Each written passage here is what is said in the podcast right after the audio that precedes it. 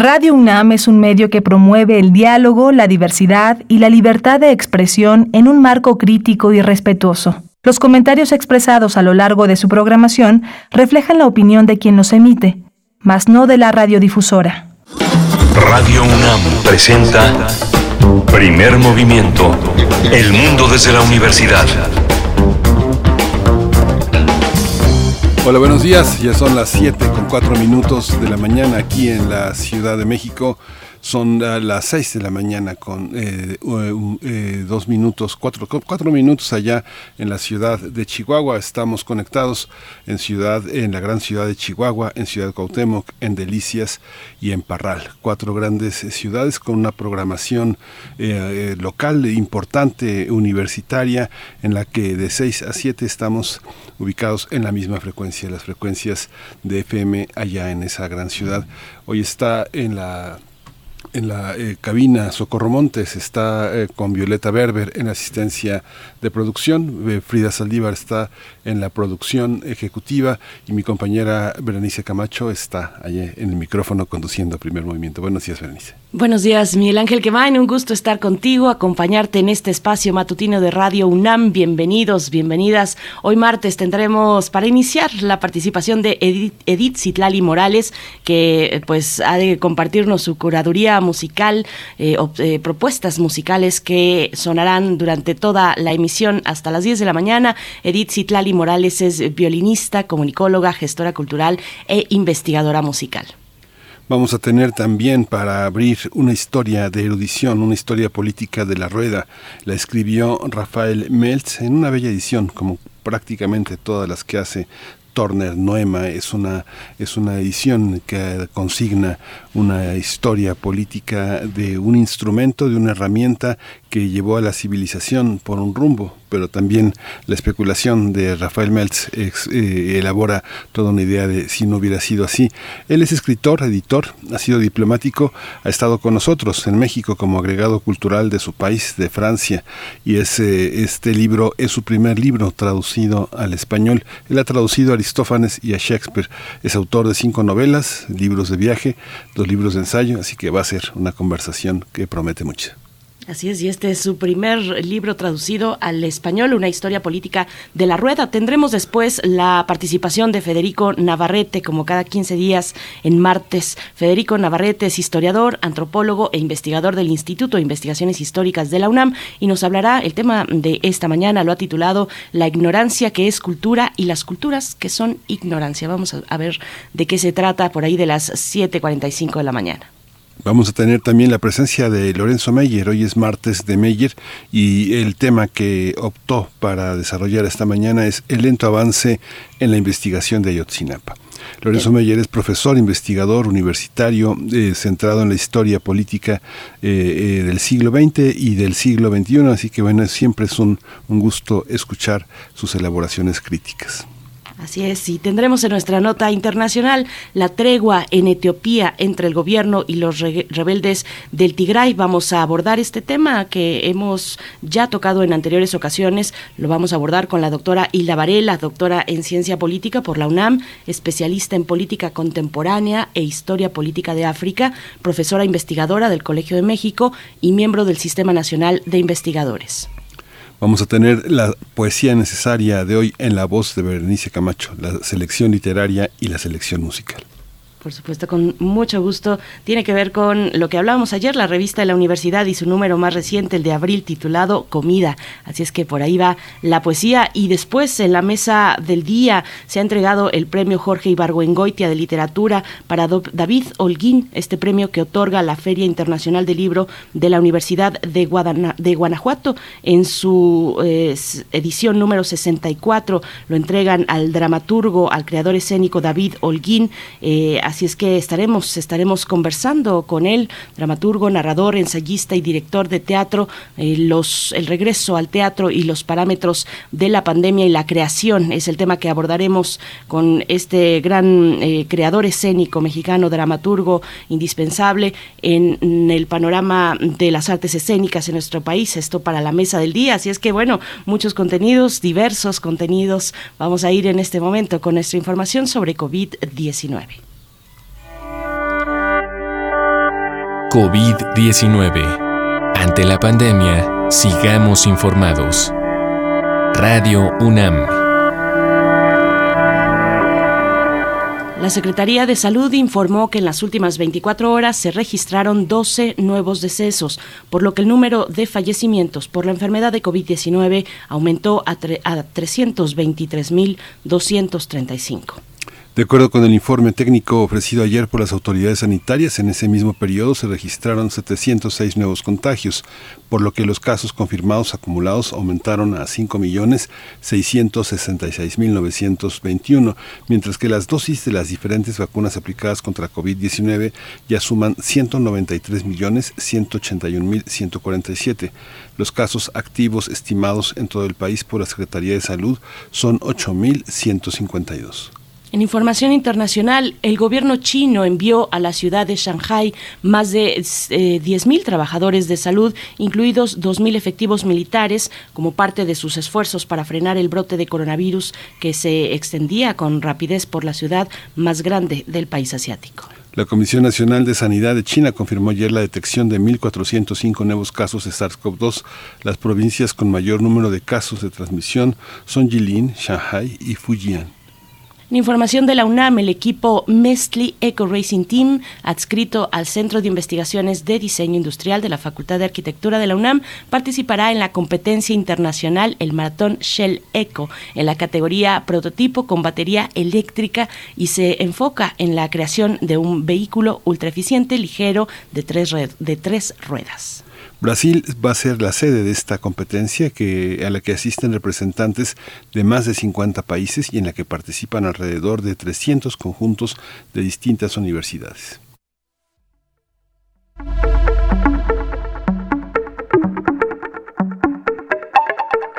Recomendaciones culturales. La Casa Universitaria del Libro Cazul UNAM, en colaboración con la Filmoteca de la UNAM, abre sus puertas al séptimo arte. El Cineclub Cazul ofrecerá ciclos para todas las edades.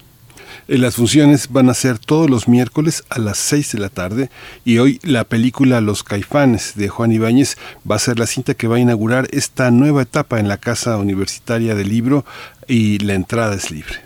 No se lo pierdan, no se lo pierdan eh, estas funciones todos los miércoles a las 18 horas. Nosotros vamos con música, vamos a ver de qué trata y de qué va la curaduría musical para esta mañana por parte de Edith Zitlali Morales.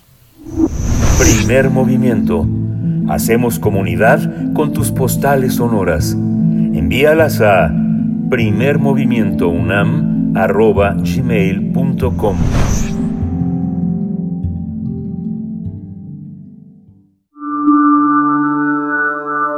Curadores musicales de primer movimiento. Muy buenos días, querida Edith Citlali Morales, ¿cómo estás esta mañana? Bienvenida, eh, ¿cómo te encuentras? Buenos días. Hola, querida Berenice, muchas gracias, muy bien, Miguel Ángel, amigos queridos de Primer Movimiento, buenos días, todo bien por acá, ¿ustedes qué tal? Muy bien, muy bien, Citlali, ansiosos ya de escuchar esta zoología musical que propones para esta mañana. Así es, querido Miguel Ángel, pues como siempre, como todos los martes, ya aquí superpuesta, muy contenta, y así es. Hoy traigo un poquito de zoología musical. Siempre la naturaleza ha sido tema de inspiración en todas las artes y por supuesto los animales han entusiasmado a los compositores. Así que durante el programa de hoy vamos a escuchar diversas obras que tienen que ver con algunos animalitos. Entonces, hoy tendremos de invitados a unas ranas, un quetzal, unos pollos saliendo del cascarón, una urraca parlanchina y una pantera. Estos animales estarán representados por un concierto para violín, una balada, un extracto de una suite, la obertura de una ópera y un poquito de jazz sinfónico. Escucharemos el tercer movimiento de la balada de los quetzales de Carlos Jiménez Madarac, compositor mexicano y quien escribiera una colección de cinco baladas. En esta ocasión vamos a escuchar la que va dedicada a estas hermosas aves que encontramos en Oaxaca, los quetzales. Más tarde tendremos a unos pollitos saliendo del cascarón. Este fragmento pertenece a una obra que es de repertorio de todas las orquestas sinfónicas filarmónicas. Me refiero a cuadros de una exposición de Modest Mussorgsky. Es un movimiento que dura no más de dos minutos y que en verdad nos hace imaginar el nacimiento de unos pollitos, como van rompiendo el cascarón en su pico y van asomando su cabecita. De Joaquino Rossini escucharemos la obertura La Urraca Ladrona, una ópera cómica en donde al final nos enteramos que es precisamente este pajarito parlanchín el culpable de tantos enredos y malos entendidos durante la ópera. Es música muy divertida. Les prometí también una pantera y seguramente ya todos adivinaron que me refiero a la pantera rosa. Este famosísimo tema de la serie animada y también de las películas es una obra de Henry Mancini, asomado compositor estadounidense y por supuesto muy recordado por esta pieza. Y para comenzar nuestro programa, un poquito de música barroca del italiano George Philip Telemann, el concierto para violín Las Ranas. Es una obra de las más sobresalientes de este compositor y es muy llamativa la manera en que evoca el canto de las ranas en cada uno de los instrumentos de cuerda. Todos, los violines, la viola, el cello, todos en algún momento emulan el croar de las ranitas. Estoy segura de que lo van a detectar enseguida. Pues así quedó nuestra zoología musical, que espero esta mañana les dibuje una sonrisa y que disfruten tanto como yo disfruté de hacer la selección.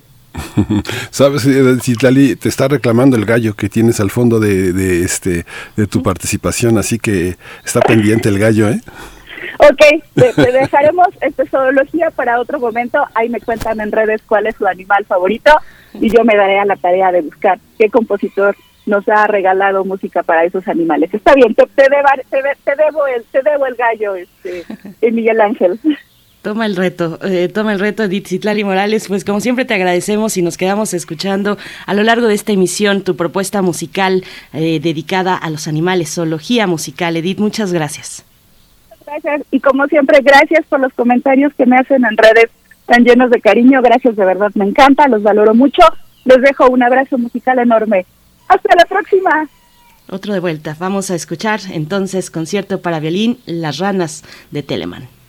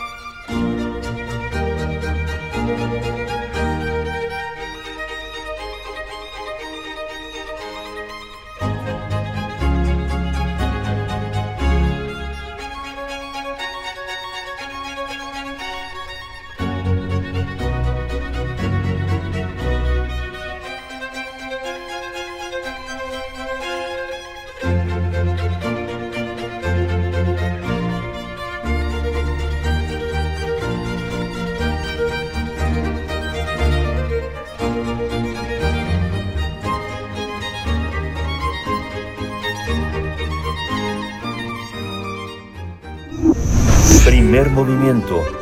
Hacemos comunidad en la sana distancia. Toma nota y conoce nuestra recomendación literaria. Tal parece que la rueda, tal y como la conocemos, nos acompaña desde el primer momento que nacimos, pero no es así. Aunque es relativamente nueva, este invento del ser humano fue creado hace 3.500 años.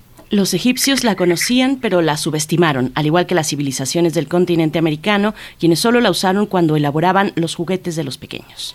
La arqueología reveló que los sumerios cuentan con tumbas reales datadas eh, entre 2600 y 2360 antes de nuestra era, donde se encuentran carros funcionales con ruedas.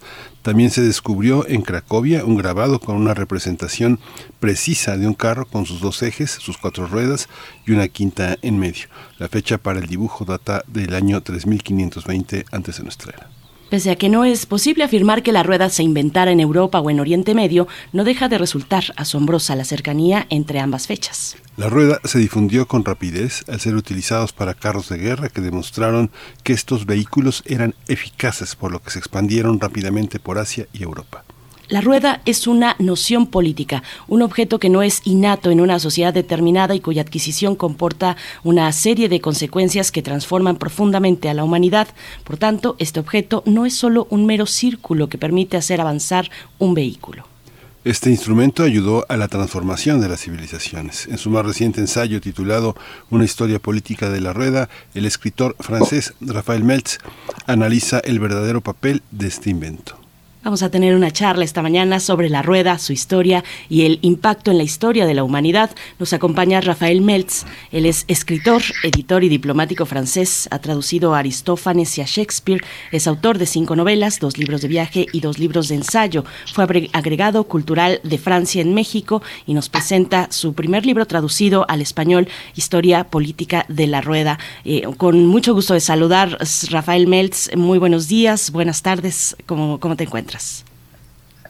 Hola, buenos días. Eh, sí, la verdad es, es la tarde aquí en Francia. Rafael, buenos días. Eh, ¿cómo, ¿Cuál es la diferencia entre construir una historia de los objetos y una historia de los sujetos? ¿Por qué no es, es, es una manera de darle una especie de vida subjetiva a un objeto que en realidad lo que ha sido es una herramienta? ¿Cuál ha sido su uso político? Sí, la, la, verdad es que cuando empecé a escribir este libro, eh, pensé que, que, mi idea era de hacer una historia técnica, una historia, digamos, clásica de este objeto que es la rueda, porque me parecía que faltaba un libro justamente que, que nos uh, permitiría de conocer todo de, de, de, esta, de este objeto y poco a poco trabajando sobre este tema y pues descubriendo todo lo de justamente de, de, la historia y de, y de, lo que nos cuenta lo, lo, lo que ocurrió, ocurrió con, con, la rueda. Poco a poco me, pensé que era más interesante de, tener un punto de vista, digamos, eh, pues lo, digo política, eh, digo historia política, es, es, una idea de mi editor en Francia de decir que es una historia política. Yo, yo pensé más que era como de, de, salir del punto de vista puramente técnico para abrir un poco la reflexión y la, y la, la, la, la que nos ofrece, lo que nos ofrece la, esta historia. Rafael Melz, ¿bajo qué presupuestos podemos intentar determinar el surgimiento de la rueda? Cuéntanos un poco de esta tarea que, que, tomas en tus manos, que durante pues todos los siglos de la humanidad no hemos tenido una respuesta. ¿A qué se debe? Porque es eh, complicado llegar a determinar el momento, el origen, atribuirle a qué pueblo el surgimiento de la rueda. Sí, e, e, era lo, lo, lo, primero que encontré cuando, cuando empecé a trabajar, es que no tenemos una verdadera uh, certitud de, de, de, de, dónde uh, nació la, rueda. Y eh, la, para decirlo de manera, digamos, rápida, de manera rápida, hay dos hipótesis.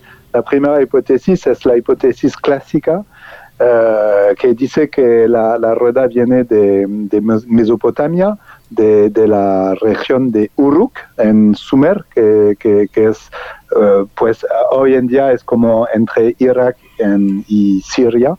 Y pues eh, lo, pensemos porque tenemos las como las representaciones de, rueda más, más antiguas que, que, son de, del, pues digamos de 3500 de antes de Cristo, que son como vasos cerámicas donde hay dibujos de, de, ruedas o de carros con, con ruedas.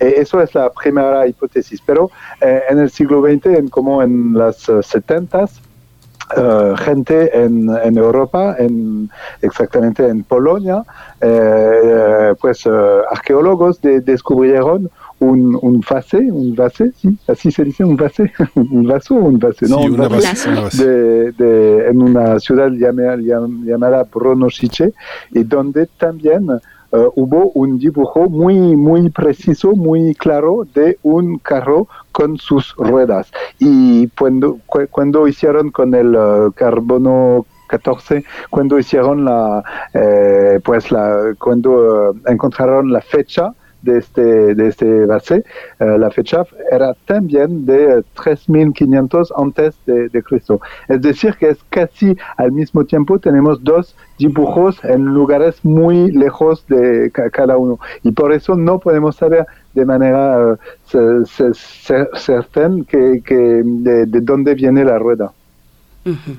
La historia de la tecnología y la historia de la, de la vida de, las, de los sujetos parece que va en dos vías distintas, como, eh, como eh, la rueda está desfasada de la vida, eh, de, la, de, la, vida ordinaria. Esto, esto es así como pasa con el cine, como pasa con la bicicleta, como pasa con la invención del motor a combustión, el motor de pistón, cómo, cómo aparece un elemento ¿Qué hace posible que un elemento de la tecnología aparezca y modifique la vida cotidiana. Pienso también en cuestiones también muy eh, como el horno de microondas, como pasa con el tostador, como pasa con el teléfono celular. ¿Cómo irrumpe? ¿Cómo irrumpe la rueda en los distintos órdenes geográficos, en las distintas latitudes? ¿Cómo, cómo lo ves, Rafael? Eh, lo que es interesante es que justamente cuando usted habla de, diferentes uh, invenciones, hay, para, algunas podemos hacer como eh, la, historia, porque sabemos, conocemos a la persona que fueron los inventores, pero en el caso de la rueda no tenemos fuentes para, para saber, no tenemos ninguna historia, no, no tenemos, no sabemos nada, es únicamente que podemos imaginar lo que sucedió y, y, y, y, por eso es también una hipótesis. La hipótesis es decir que pues que, que, hay una cosa muy importante es que el movimiento de, de la de, como giratorio no existe en la naturaleza. Eh, es decir que es el hombre que tiene que inventar la, la justamente eh, la manera de hacer eh, eh, girar un, objeto. Y, y, por eso, pues no sabemos nada de, eso. Quizás un hombre se pensó, ah, podemos tratar de, de, tomar un poco de, madera y de hacer un objeto que va, que va a girar pero pues no sabemos. Lo que es interesante es que poco a poco podemos eh, seguir más con más fuentes justamente uh, lo que ocurrió en, en, el mundo con, esta rueda y, y, como, como usted bien, bien, lo, lo, lo dijo, que, que, poco a poco uh, nos ofrece como la, las técnicas más y más cosas con la rueda, incluso pues al siglo al siglo XIX, fin del siglo XIX, dos inventaciones nuevas que, que van también a cambiar el mundo. Es de un, de un lado el uh, automóvil y del otro lado el, um, la bicicleta y que, que los dos necesitan ruedas y, y, pues verdaderamente vemos que han cambiado todo uh, para el mundo del siglo XX, que con los vehículos, los vehículos con ruedas han cambiado todo lo los paisajes de, todos los países del mundo. Me voy a detener un poquito más y le pido desarrollar un poquito más esa idea de movimiento giratorio en la naturaleza. Se mencionan los guijarros, podemos imaginar a los guijarros, los troncos también que pueden girar a manera de rodillo, pero en el libro menciona que no necesariamente la idea o la noción de rodillo está asociada a la noción de la rueda. ¿Cuáles son entonces sí el conjunto de técnicas que hicieron posible, con, con ese concepto, conjunto de técnicas que hicieron posible la, la rueda? Sí, lo, lo, que es interesante es lo que, que, digo en el libro, que el rodillo, que pues nosotros pensamos de manera clásica que el rodillo es antes de la rueda, pero todos, todas las fuentes que tenemos uh, prueban el contrario, es decir, que el, el, rodillo viene después. Y es, es pues un, hay un texto muy muy conocido de Vitruvio, al, siglo creo que es uh, cerca de, de, Cristo y, que, que, que, dice que, que, gente van a usar justamente rodillos para, para transportar no, no sé qué, porque uh, no se puede usar ruedas justamente. Es decir, que el rodillo viene después de las ruedas. Y, y por eso es lo que, que, que pues traté de, de, decir. Una paréntesis, una disculpa porque mi español es un poco pues complicado para ustedes, creo, es que, que viví en México hace un par de años, pero hace cinco años que estoy en Francia y en español eh, no lo practico, por eso una disculpa por, por mi español. Y, y pues sí, lo, lo, que, lo que sabemos es que justamente es muy difícil de bien entender lo, cómo el espíritu, digamos, uh, humano puede uh, uh, creer el movimiento con la rueda. Y, e incluso hay la como lo lo de, de cómo se dice de, para, para hacer las cerámicas el um, el torno de, alfa, de alfarero, que no sabemos si es el torno viene antes de la rueda o la rueda antes del torno, porque es el mismo movimiento, pero no es, eh, uno es horizontal y el otro es vertical. Pero, eh, y en los dos casos sabemos que casi, pues, casi de manera casi certena, a, a los dos vienen, aparecen al mismo tiempo, pero no sabemos si hay uno antes del otro. Sí, es muy interesante, bueno, esto que comentas del rodillo, Rafael, porque bueno, sí, efectivamente es posterior si uno piensa en la, aparición de el círculo perfecto, o sea, el arco de la, circunferencia y donde uno puede utilizar el compás, que es un, es un instrumento que también apareció, este, pues es posterior a la, a la rueda. Sin embargo, la idea del plano en la rueda, la rueda no existe como círculo en la naturaleza, es algo que no existe, ni siquiera el sol que, que podemos observar a distancia como un círculo, ni la luna tampoco. ¿Cómo, ¿Cómo, pasamos de esa, de esa idea del plano a la idea del volumen? Cuando la idea del volumen, digamos, como tú lo señalas, del rodillo, es una idea fundamentalmente renacentista, la de la perspectiva. ¿Cómo entra la rueda en esa historia de la arquitectura? ¿Cómo entra esa, esa en la historia de la mecánica? Son como disciplinas muy distintas. ¿Cómo te topaste con esa dificultad de establecer sus utilidades, sus usos, sus representaciones, su simbolismo, Rafael?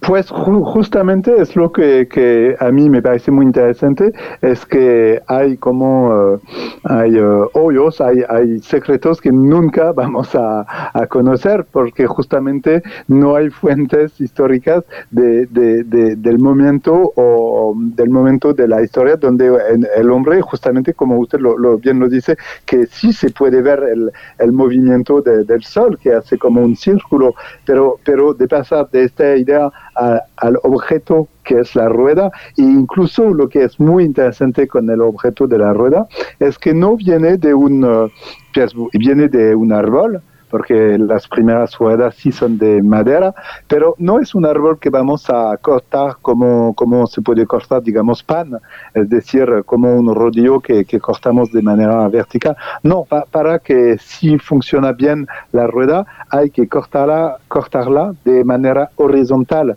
para tener la, la que, para, que la madera sea bien, bien uh, fuerte.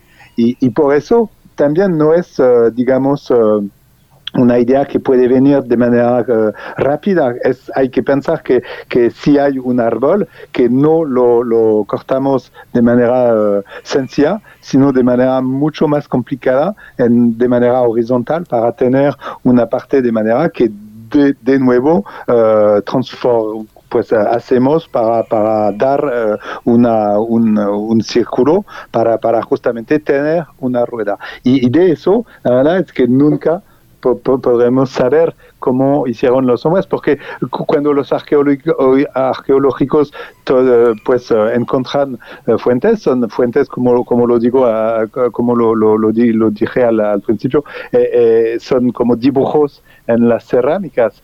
E incluso tenemos viejas ruedas, pero que son menos viejas porque las primeras ruedas han desaparecido. De, desaparecido. No, no, tenemos ninguna rueda uh, de, de, del después de, de, la, esta época de, de 3500 antes de, Cristo. Las primeras ruedas uh, que tenemos uh, son más pues recientes, son de 3000 o 2500 antes de Cristo y, y pues son, son ruedas de madera. Pero hay como justamente hay todos, eh, pues todo lo que nos falta, pues no, lo, los arqueólogos nunca van a encontrar eh, como un, un, modo de empleo de cómo hacer una rueda en esta época.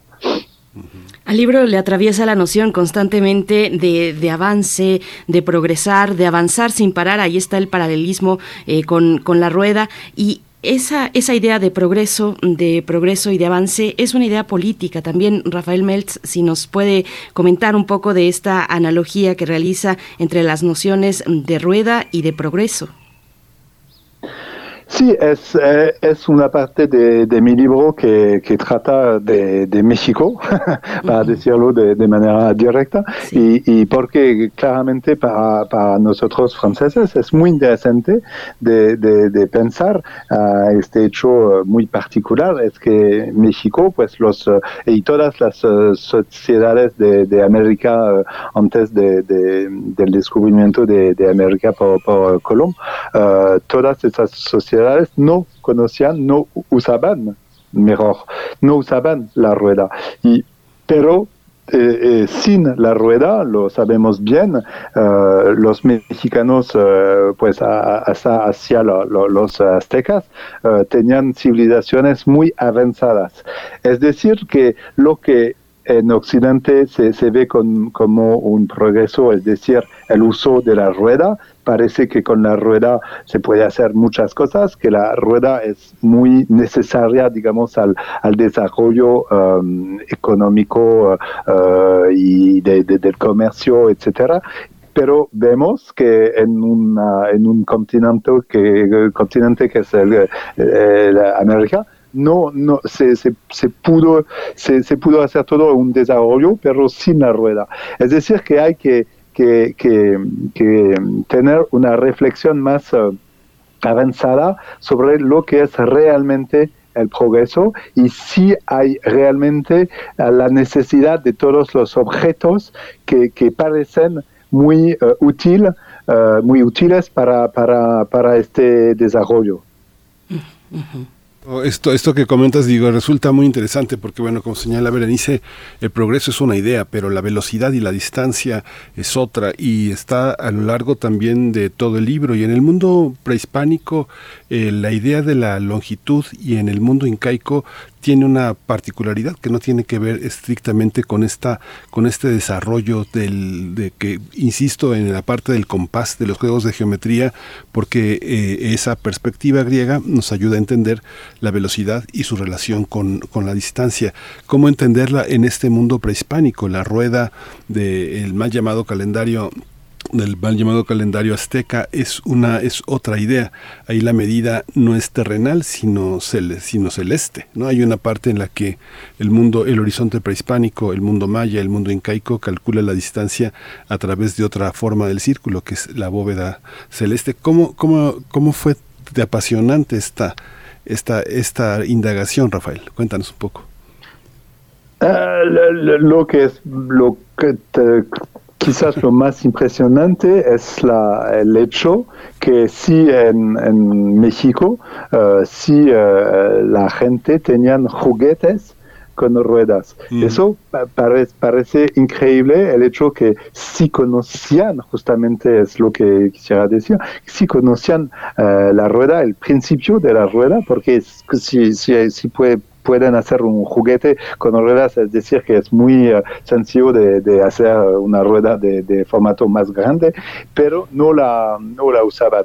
Y es muy difícil, uh, en este caso también, no tenemos ninguna fuente que nos dice exactamente porque los, uh, por, por, ejemplo, porque los aztecas no usaban ruedas, mientras sí conocían el principio de la rueda. Y pues en el libro uh, estoy tratando de, pues, de proponer diferentes hipótesis, que, que, pero no hay, no hay una hipótesis hipótesis que es muy, pues, que, que, que, que es certura, pero uh, lo que veo es justamente que, como, usted lo, lo, lo, lo dijo, que, que, la idea del movimiento y de la, de la velocidad no era tan importante para los uh, aztecas que la, la, la cuestión de, de, ser al buen lugar, al buen ritmo, digamos, era más importante que esta idea justamente de la, de la, la conquista, que, que, que, vemos que los europeanos vienen para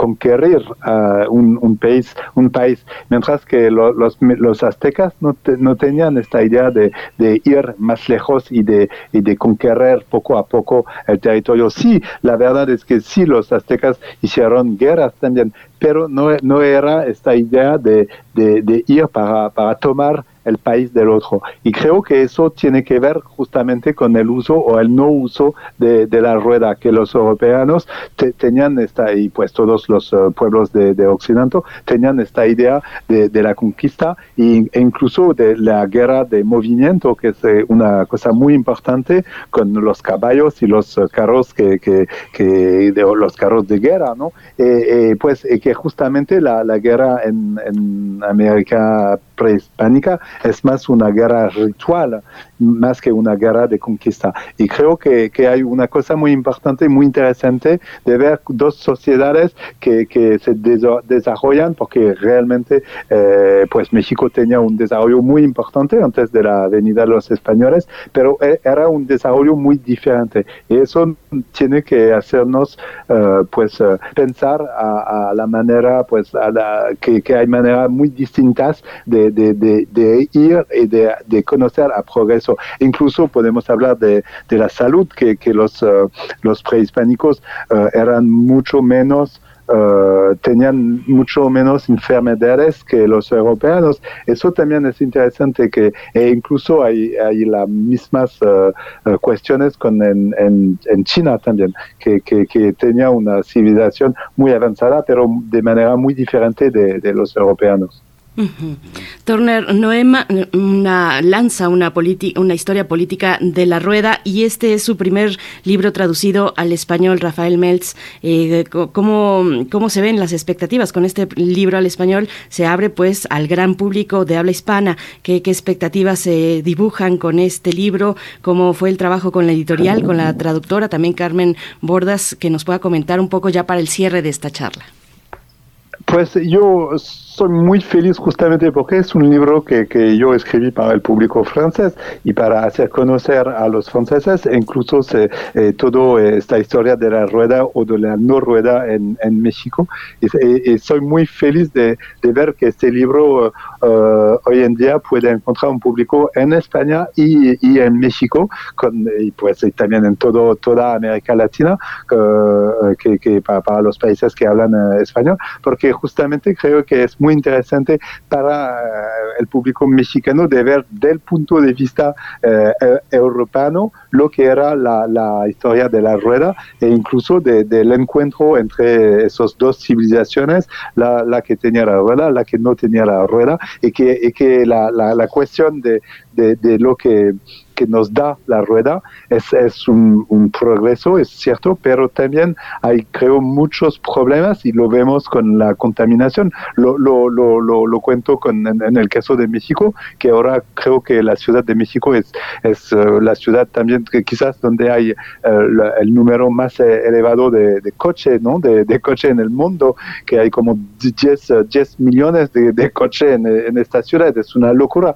Y, y cuando, cuando vemos lo de, del medio ambiente, etcétera, y, y, que justamente hay que pensar que la rueda puede ser la, la solución de, de, los problemas climáticos uh, de hoy en día con, con la bicicleta, ¿no? Que la bicicleta no, no, no cree ningún problema de contaminación, eh, pero la, la, el coche sí es uh, la, la mayor, el mayor problema de contaminación para una ciudad. Y, y, y, creo que es interesante para un público, un público mexicano también de, de, de, de pensar uh, estas cuestiones, porque lo que digo es que, que en la Ciudad de México se ve que poco a poco hay mucho más bicicletas pero que, que, hay que hacer mucho más para, para desarrollar el uso de, de la bici ¿no? en, en la ciudad.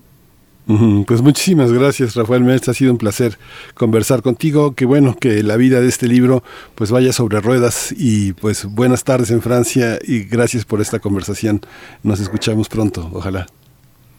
Gracias, muchas gracias a ustedes, bye. Hasta pronto. Rafael Meltz, autor de Una historia política de la rueda que lanza Turner Noema. Nosotros vamos a ir con música, balada de los quetzales de Carlos Jiménez Mabarak. Es la propuesta, la segunda propuesta en la curaduría musical de Edith Citlali Morales.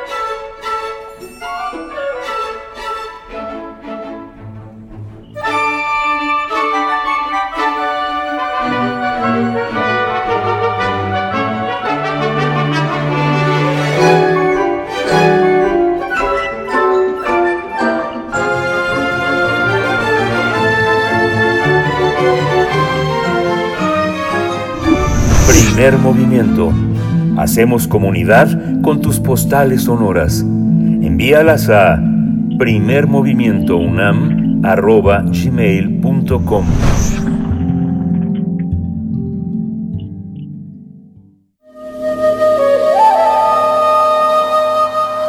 Nuevas historias para un nuevo mundo.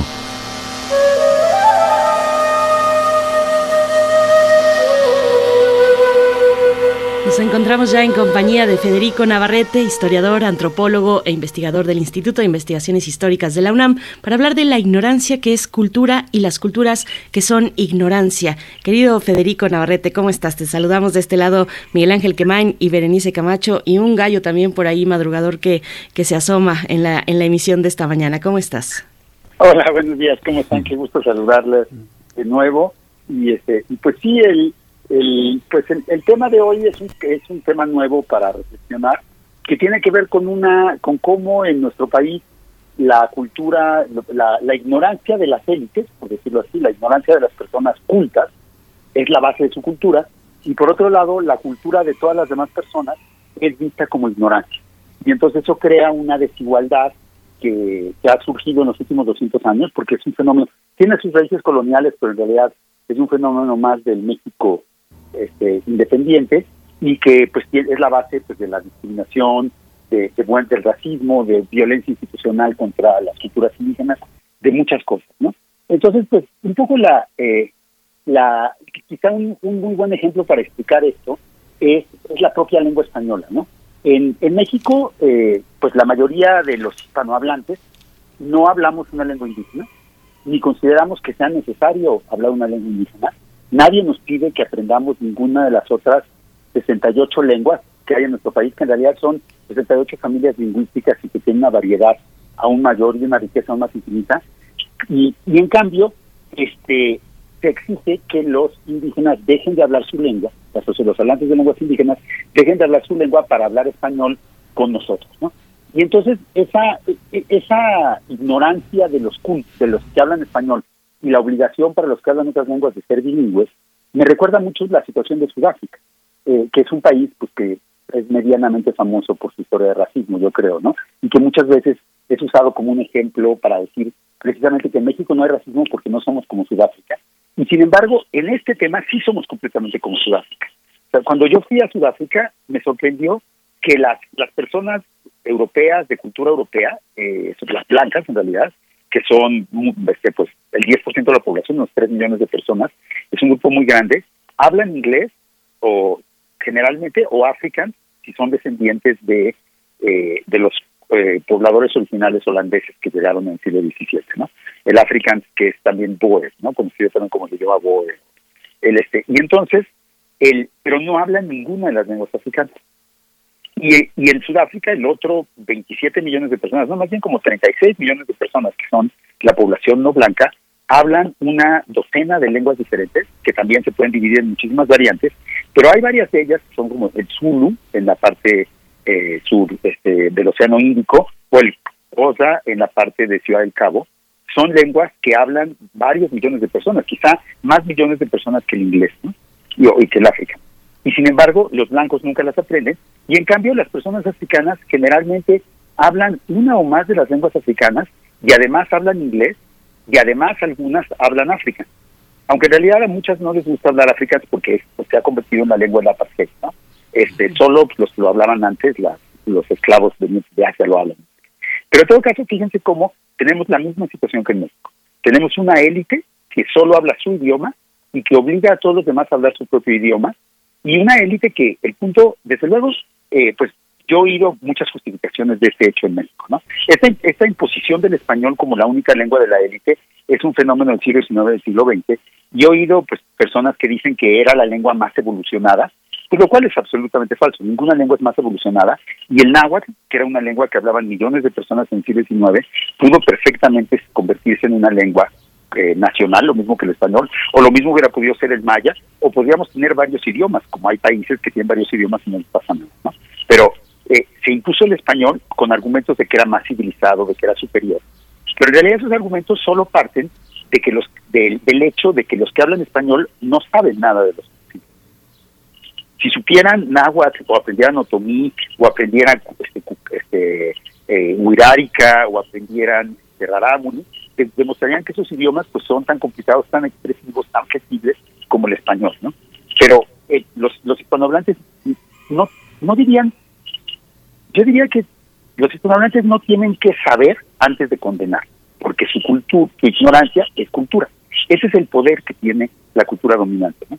Y en cambio, los, eh, pues, los, los hablantes de lenguas indígenas fueron sometidos a, sus hijos fueron llevados a escuelas, los niños eran llevados a escuelas donde los golpeaban, los castigaban y los encerraban si hablaban su lengua y donde aparte les enseñaban que su lengua era un dialecto despreciable que no servía para nada y que la única verdadera y gloriosa lengua nacional era el español. Y luego el uso de las lenguas indígenas pues es mal visto en muchos ámbitos, eh, eh, pues cuántos presos no hay en las cárceles mexicanas que fueron presos eh, sin poderse defender adecuadamente porque hablaban una lengua indígena y no había un traductor. Es decir, la, eh, fíjense cómo en ese otro terreno la cultura de los indígenas, de los hablantes de lengua indígena, que son sus lenguas, se convierte en lo contrario, se convierte en ignorancia. El Estado la ignora, la élite la ignora, y entonces eso que ellos tienen no vale nada, y frente a nosotros son ignorantes. Y ya el colmo de la, de la arrogancia de los hispanoparlantes en nuestro país es cuando dicen que una persona que es hablante nativa de una lengua indígena y que aprendió el español como una segunda lengua, este, pues y obviamente como nos pasa a nosotros en inglés o nos pasaría a nosotros si habláramos otomí, que tiene acento y comete transferencias, ¿no? O sea, habla el español con influencias de su lengua materna y eso es algo que en español sucede muchísimo y que en, inglés sucede muchísimo es también que pero en México cuando una persona indígena hace eso la lo que se dice es que no sabe hablar entonces otra vez en vez de reconocer que es bilingüe que probablemente habla o trilingüe que probablemente habla más más idiomas que la persona culta que le está despreciando lo que se ve es que como no habla el español que la persona culta considera correcto entonces es ignorante. Y entonces, lo, el, yo diría que, y esto será un tema de conversación en, la, eh, en las próximas sesiones, hacer un rastreo de cómo funciona esta fórmula, de la, la, la, cultura de los de las élites es su ignorancia y la ignorancia de las, perdón, y la, no, la ignorancia de las élites es su cultura, perdón, me confundo. Eh, la ignorancia de las élites es su cultura y la cultura de las mayorías es su ignorancia este, vamos a ver cómo funciona en diferentes terrenos de la cultura. Ahí Federico es muy interesante cómo lo planteas porque finalmente ese, esa manera de, funcionar mentalmente está en todo, digamos, en, la manera, en la dieta, en la, en la comida, eh, lo que no es despreciable es turístico, ¿no? Lo podemos colocar en los buffets para hablar de las culturas regionales, lo mismo en la sexualidad, la sexualidad es una, ¿no? La, la norma de la, de la ignorancia y no de la diversidad, todo, todo está construido en función de esa ignorancia que es desprecio, que es marginación y que es eh, un despropósito que anula al otro, ¿no?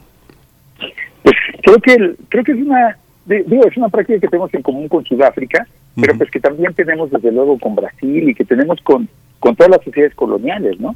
En Estados Unidos sucedía también desde luego y sucede todavía, pero también lo que ha sucedido es que pues los grupos que antes eran racializados y tratados como ignorantes, pues también han generado, han sido capaces de generar sus propias formas de cultura que han sido reconocidas, ¿no? Y eso también pasa en México, desde luego, ¿no? O sea, por suerte, las voces de las personas eh, hablantes de la indígena son cada vez más fuertes, las artes, tienen, tienen mucha participación, pero de todas maneras, sí, como tú dices, o sea, pareciera que solo, eh, o desde, desde, el punto de vista de las élites, solo son interesantes si son pintorescos, si son eh, folclóricos o si son eh, o tienen que ver con la autenticidad de alguna manera. Y, eso también es una, un, punto que los coloca, que coloca a estas formas diferentes de hacer cultura en una posición de inferioridad. ¿no?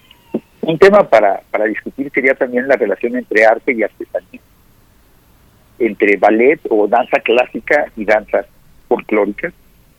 O sea, cómo, cómo estas diferentes, lo que, lo que son diferentes tradiciones artísticas, son jerarquizadas justo con esta idea de, que hay una cultura que es la que es la que tiene mayúscula y la que menosprecia o coloca en una posición de inferioridad a las demás culturas.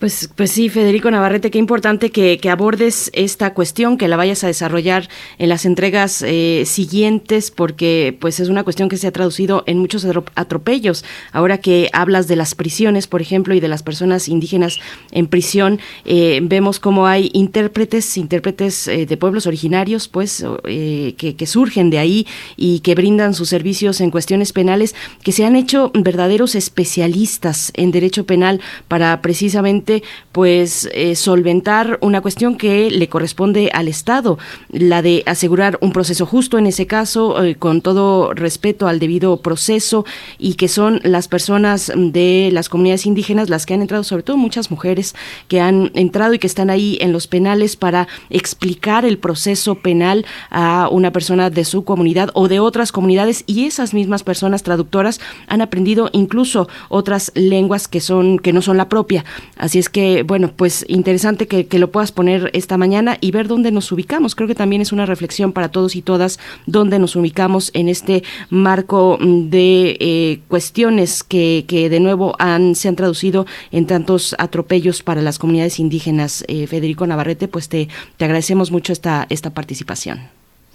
Pues es un gusto y pues entonces seguiremos pensando sobre estos temas y pues seguramente en cada sesión cada quien tendrá ejemplos que presentar de este tipo de prácticas que en efecto son tan prevalecientes por lamentablemente en nuestra sociedad. Sí. Pues muchísimas gracias, Federico. Nos escuchamos dentro de 15 días. Muy bien, hasta luego. Hasta luego. Aprovechamos para despedir también a la radio eh, de la Universidad de Chihuahua. Están en Delicias y Parral como nuevos escenarios de la radio, además eh, de Ciudad Cuauhtémoc y la gran ciudad de Chihuahua. Queridos amigos, nos escuchamos mañana en punto de las seis. Gracias por su presencia. Regresamos en un par de minutos. Y nos vamos a despedir con música. No, ah, ya no nos fuimos con música. Directo, vámonos. Vámonos. Síguenos en redes sociales. Encuéntranos en Facebook como Primer Movimiento y en Twitter como arroba PMovimiento. Hagamos comunidad.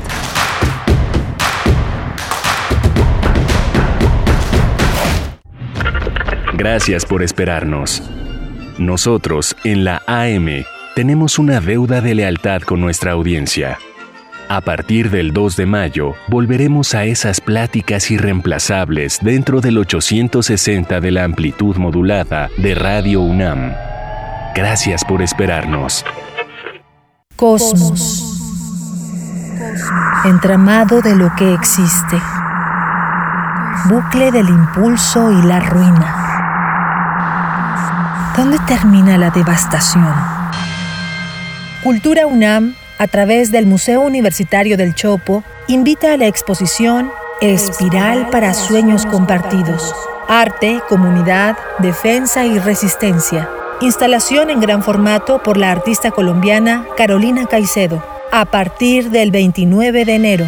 Galería Central del Museo Universitario del Chopo. Enrique González Martínez, número 10, Santa María la Ribera. Miércoles a domingo de 11.30 a 18 horas. Cultura UNAM.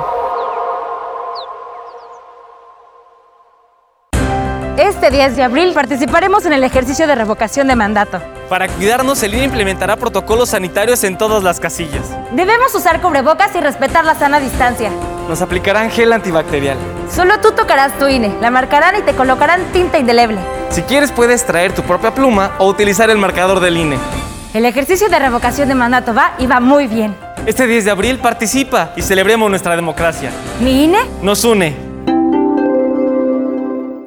Raticida, gasolina, ácido sulfúrico, amoníaco, acetona. No importa qué droga química te metas, todas están hechas con veneno y de todas formas te destruyes. La sangre de las drogas nos mancha a todos. Mejor métete esto en la cabeza. Si te drogas, te dañas. Si necesitas ayuda, llama a la línea de la vida, 800-911-2000. Para vivir feliz, no necesitas meterte en nada. Soy Manuel Rivas y estoy en descargacultura.unam. Descarga.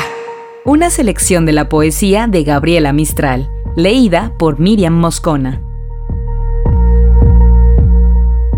Subí derecho a la montaña y me busqué las flores densas color de sol y de azafranes, recién nacidas y ya eternas. La cultura para llevar está en www.descargacultura.unam.mx.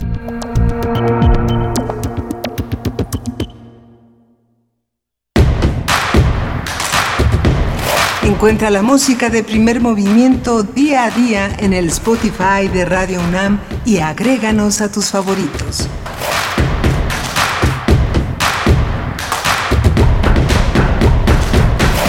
8 de la mañana con dos minutos, hora del centro del país. Les saludamos en vivo a través del 96.1 de la frecuencia modulada desde Ciudad de México, también en el 860 de AM y en esta hora nos sumamos a Radio Nicolaita en el 104.3 de la frecuencia modulada. Saludos a Morelia y a la Universidad Michoacana de San Nicolás de Hidalgo que emprendemos pues esta hora juntos haciendo este esfuerzo entre radios universitarias, esta, esta comunidad, esta comunidad eh, radiofónica de la radio pública y universitaria. Está aquí en Ciudad de México Violeta Berber en la producción y Socorro Montes en los controles técnicos a cargo de la consola, Miguel Ángel Quemain en la voz y detrás del micrófono en este espacio. ¿Cómo estás, querido Miguel Ángel? Hola, Berenice. Buenos días, buenos días a todos nuestros radioescuchas. Bueno, interesante la conversación con Rafael Meltze, eh, la idea eh, muy francesa de la historiografía de los objetos, la historia de los instrumentos de la tecnología. Es una es un espacio mental muy interesante en Desde Francia. En esta segunda hora vamos a tener la presencia del doctor Lorenzo Meyer. Vamos a hablar del el lento avance en la investigación de Ayotzinapa. Es el tema que Lorenzo Meyer ha elegido para desarrollar esta mañana. Lorenzo Meyer es un, eh, un profesor, un investigador universitario concentrado en la historia política mexicana del siglo XX a nuestros días, un ensayista, un hombre de ideas, un, eh, un hombre concentrado en el país y en América Latina. Es un privilegio tener su voz en esta mañana. También en nuestra nota internacional nos acercamos a Etiopía. La tregua entre el gobierno y los rebeldes del Tigray es el tema que vamos a abordar con la doctora Hilda Varela, doctora en Ciencia Política por la UNAM, especialista en política contemporánea e historia política de África. Es profesora investigadora del Colegio de México y miembro del Sistema Nacional de Investigadores Etiopía en nuestra nota internacional. Y antes de irnos con el doctor Lorenzo Meyer, solamente saludar a quienes están en redes sociales. Sabemos que todavía no podemos solucionar la cuestión de la transmisión eh, del streaming, de la transmisión vía eh, redes sociales, vía eh, plataformas en nuestro sitio y bueno, estamos haciendo todo lo posible y más para que esto se solucione pronto. Estamos también leyendo a Flechador del Sol que nos dice, buen día, Radio Escuchas, estamos a cinco días de un éxito más de la presente administración, pues yo creo que se refiere, sí, efectivamente, a la consulta de revocación de mandato. Oscar Isidro nos dice, con respecto al libro de Rafael Meltz con el que abrimos la emisión de hoy, Una historia política de la rueda, así se titula este libro que lanza Turner Noema. Nos dice Oscar Isidro una cita a Baudelaire, el progreso traza los caminos rectos, pero las sendas tortuosas sin progreso son los caminos del espíritu, nos dice Oscar Isidro. Gracias por ese comentario. Eh, Guillermo dice, en México prehispánico no se usó la rueda por la ausencia de grandes animales de tiro, que también es una de las cuestiones que menciona eh, Rafael Meltz en su libro eh, pero nos dice Re Guillermo, no se usó la rueda en el México prehispánico por la ausencia de grandes animales de tiro, no por falta de idea acerca de su uso. R. Guillermo, gracias. Alfonso de Alba Arcos también nos eh, da los buenos días. Gracias si ustedes están escribiendo y si no también si están a la escucha solamente de esta emisión matutina de Radio UNAM. Nos vamos a ir ya con nuestra nota nacional y el doctor Lorenzo Meyer. Primer movimiento Hacemos comunidad con tus postales sonoras. Envíalas a primermovimientounam.gmail.com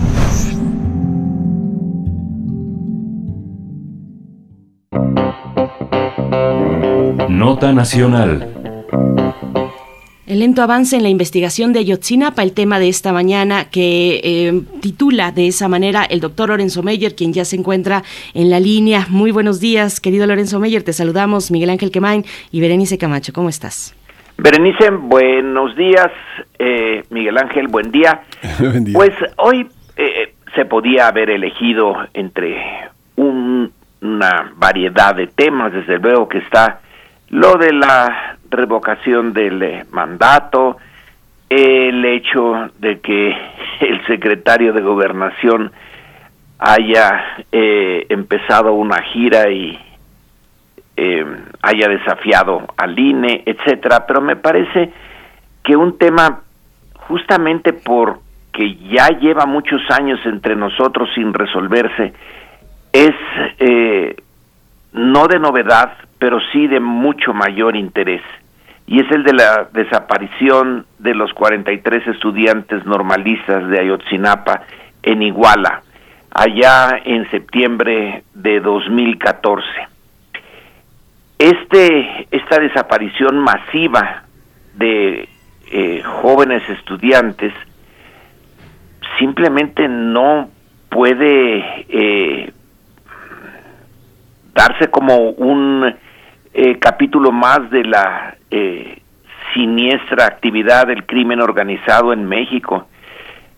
Es eh, más importante que eso, que ya es importante, la cantidad de víctimas que tenemos en este país año con año, producto de este crimen organizado que a su vez nace de la pues del intento norteamericano de prohibir ciertas sustancias que antes no estaban prohibidas y luego de la corrupción de los aparatos eh, administrativos y políticos en México. Pero, insisto, lo de Ayotzinapa es eh, como un hecho que conjuga todos nuestros problemas de seguridad y de abuso de poder en eh, la historia reciente de México. Está, eh, desde luego, eh, en el inicio esa, ese intento de minimizar las cosas que tuvo Peña Nieto cuando les dijo a los padres de los 43 muchachos que ya, ya dejaran de, eh, de insistir en buscarlos y que eh, aceptaran que ese era un hecho irreversible y que lo superaran. Vaya manera de responder del jefe del Estado. Pero bueno, no lo superaron, afortunadamente, lograron una movilización que es impresionante, dada la pobreza y el aislamiento en que vivían esas familias, lograron movilizar a la sociedad, eh, a una parte de la sociedad. Y también es un eh, hecho notable que desde otros puntos de vista nos hayamos movilizado en apoyo a la demanda de esclarecer los hechos de los padres de, de los eh, estudiantes. Pero en ese proceso de eh, ofrecer explicaciones, Murillo Karam y, en fin, toda la el grupo encargado de la investigación, supuestamente encargado de la investigación por parte del gobierno eh, federal y la no aceptación de esa explicación por parte de los eh, de las familias y de quienes les apoyaban en su demanda, la no aceptación, se fue dando, eh, pues era natural que surgieran que preguntas, que salieran hipótesis sobre qué había pasado y que se implicara a las Fuerzas Armadas. Era natural porque en Iguala estaba la sede de un eh, batallón de infantería, del 27 batallón, que en buena medida, no es que esa sea su única tarea, pero en buena medida cuando hay una eh, eh, sede del ejército o de la armada en zonas productoras de eh, sustancias prohibidas, pues hay una buena actividad de inteligencia. El ejército y la armada tienen sus aparatos de inteligencia medio misteriosos porque no se no se difunde su ni se acepta su existencia como por ejemplo se aceptaba la del CISEN que es el era el aparato de inteligencia civil, y ahora que el CISEN ya no existe, pero está su sustituto, un, eh, eh, una unidad de inteligencia del eh, gobierno federal. Estos aparatos estaban ahí desde hace tiempo y los movilizados en favor del esclarecimiento de lo sucedido en, Ayotzinapa, una y otra vez decían, bueno, pero ¿y el ejército? Sabemos que el ejército eh, acudió a una clínica privada donde se refugiaron algunos de los normalistas, que acudió ahí y les tomó sus nombres, no los protegió, eh, al contrario, los hostilizó, pero tomó nota de lo que de quiénes eran, qué estaba pasando, y no podía ser de otra manera. Entonces, eh, poner la lupa nada más en el, eh, la presidencia municipal de, eh, de Iguala, como aconteció, luego insistir en algo que probablemente es uno de los factores en la tragedia, que es la lucha entre dos facciones del crimen organizado y la idea de que pues esa misma noche o madrugada fueron ejecutados y quemados los cuerpos de los estudiantes. En todo ese proceso salió la pregunta, eh, la hicimos muchos eh, en las columnas, en lo que escribíamos, en lo que comentábamos, y el ejército, si estaba allí, si supo, eh, al menos de los estudiantes que estaban en la clínica, pero debió de haber tenido noticia de todo. Eh, al principio, las autoridades, los eh, comandantes del 27 batallón no dejaron entrar a sus instalaciones a nadie, luego con algunos eh, trabajos se abrieron, pero no pasó nada. Es hasta ahora y bastante tarde en el ahora, porque, bueno, la presente administración lleva ya tres años y desde el principio se comprometió a eh, poner en claro qué había sucedido en Ayotzinapa.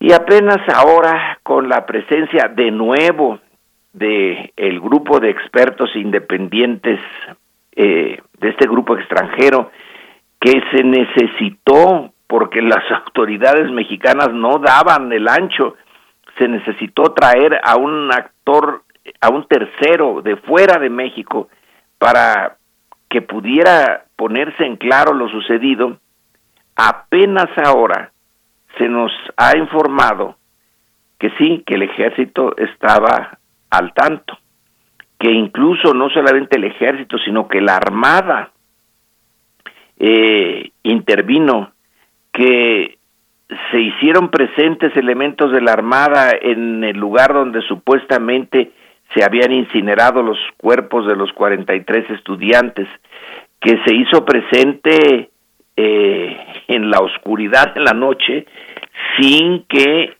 se informara ni tuviera por qué estar ahí. Eh, ¿Qué hacía la Armada manipulando eh, el sitio donde se suponía que habían sido sacrificados y incinerados los estudiantes? ¿Por qué no se dijo eso desde el principio? ¿Por qué si se tenían las fotografías de los drones eh, que mostraban los, las camionetas de la Armada ahí y muchas otras informaciones, ¿qué es lo que eh, impide conocer los archivos del ejército? Bueno, no se necesita mucha eh, imaginación, para eh, suponer que esos archivos contienen información que no desea ni el ejército ni el gobierno que se sepa. Pero aquí entre ejército y gobierno sí hay una diferencia. El gobierno, encabezado por Andrés Manuel López Obrador, dijo que se abrieran los archivos y se tardaron mucho en abrirlos y no sabemos si los han abierto todos o solo parcialmente. Y eso gracias al grupo de estos investigadores independientes, no a los esfuerzos de ninguna otra autoridad y a la decisión del eh, el presidente que según relata eh, uno de los eh, miembros del, del grupo de investigadores independientes cuando se le informó que no habían dado los documentos que se había prometido, dio un golpe en la mesa como muestra de disgusto y de compromiso de que su orden, que no se había cumplido, se iba a cumplir. Quiere decir que hay cierta o mucha entre la estructura del ejército y la eh, su comandante en jefe en este sexenio, que es Andrés Manuel López Obrador. Y no me extraña, no debía de extrañarle a nadie eso. Eh, es algo que no debe de ocurrir, pero que tiene una explicación histórica, que el ejército y la iglesia fueron eh, dos corporaciones que eh, tuvieron fueros en la en el México colonial, el ejército tardó mucho tiempo en, en aparecer. No había ejército originalmente en la colonia o el reino de la Nueva España, como formalmente era el caso, ya que México no era colonia, era reino. Ya después se aceptó que era colonia. Eh, pero el fuero significa que no tiene que juzgársele en los tribunales y en las circunstancias eh, normales de un civil, sino que ellos tienen sus propios medios para eh, llamarse al orden a sí mismos, que esos fueros eh, desaparecieron en el siglo XIX, pero que en la realidad siguen, y que son polvos de aquellos lodos que todavía hay que barrer y desechar. Entonces, eh, el caso de Ayotzinapa, importantísimo por sí mismo, una tragedia que tiene que esclarecerse, también eh, arroja luz sobre esta parte difícil que es el control civil del ejército. El ejército mexicano no ha tenido eh, un secretario de, de guerra o luego de la defensa que sea civil, como muchos, muchos, muchos otros países. Entre ellos uno muy militarista que es Chile y que tuvo a la señora Bachelet como eh, eh, ministra de, yo no sé si es de la defensa o de la guerra en, en Chile, pero México no, México sigue teniendo a puros militares al frente.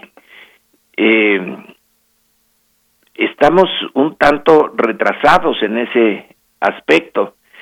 Pero lo de Ayotzinapa pone de relieve la importancia de eh, hacer que esta organización, que puede ser muy útil para los propósitos eh, de los gobiernos y de, del interés nacional, es eh, la organización más disciplinada, más profesional que tiene el gobierno.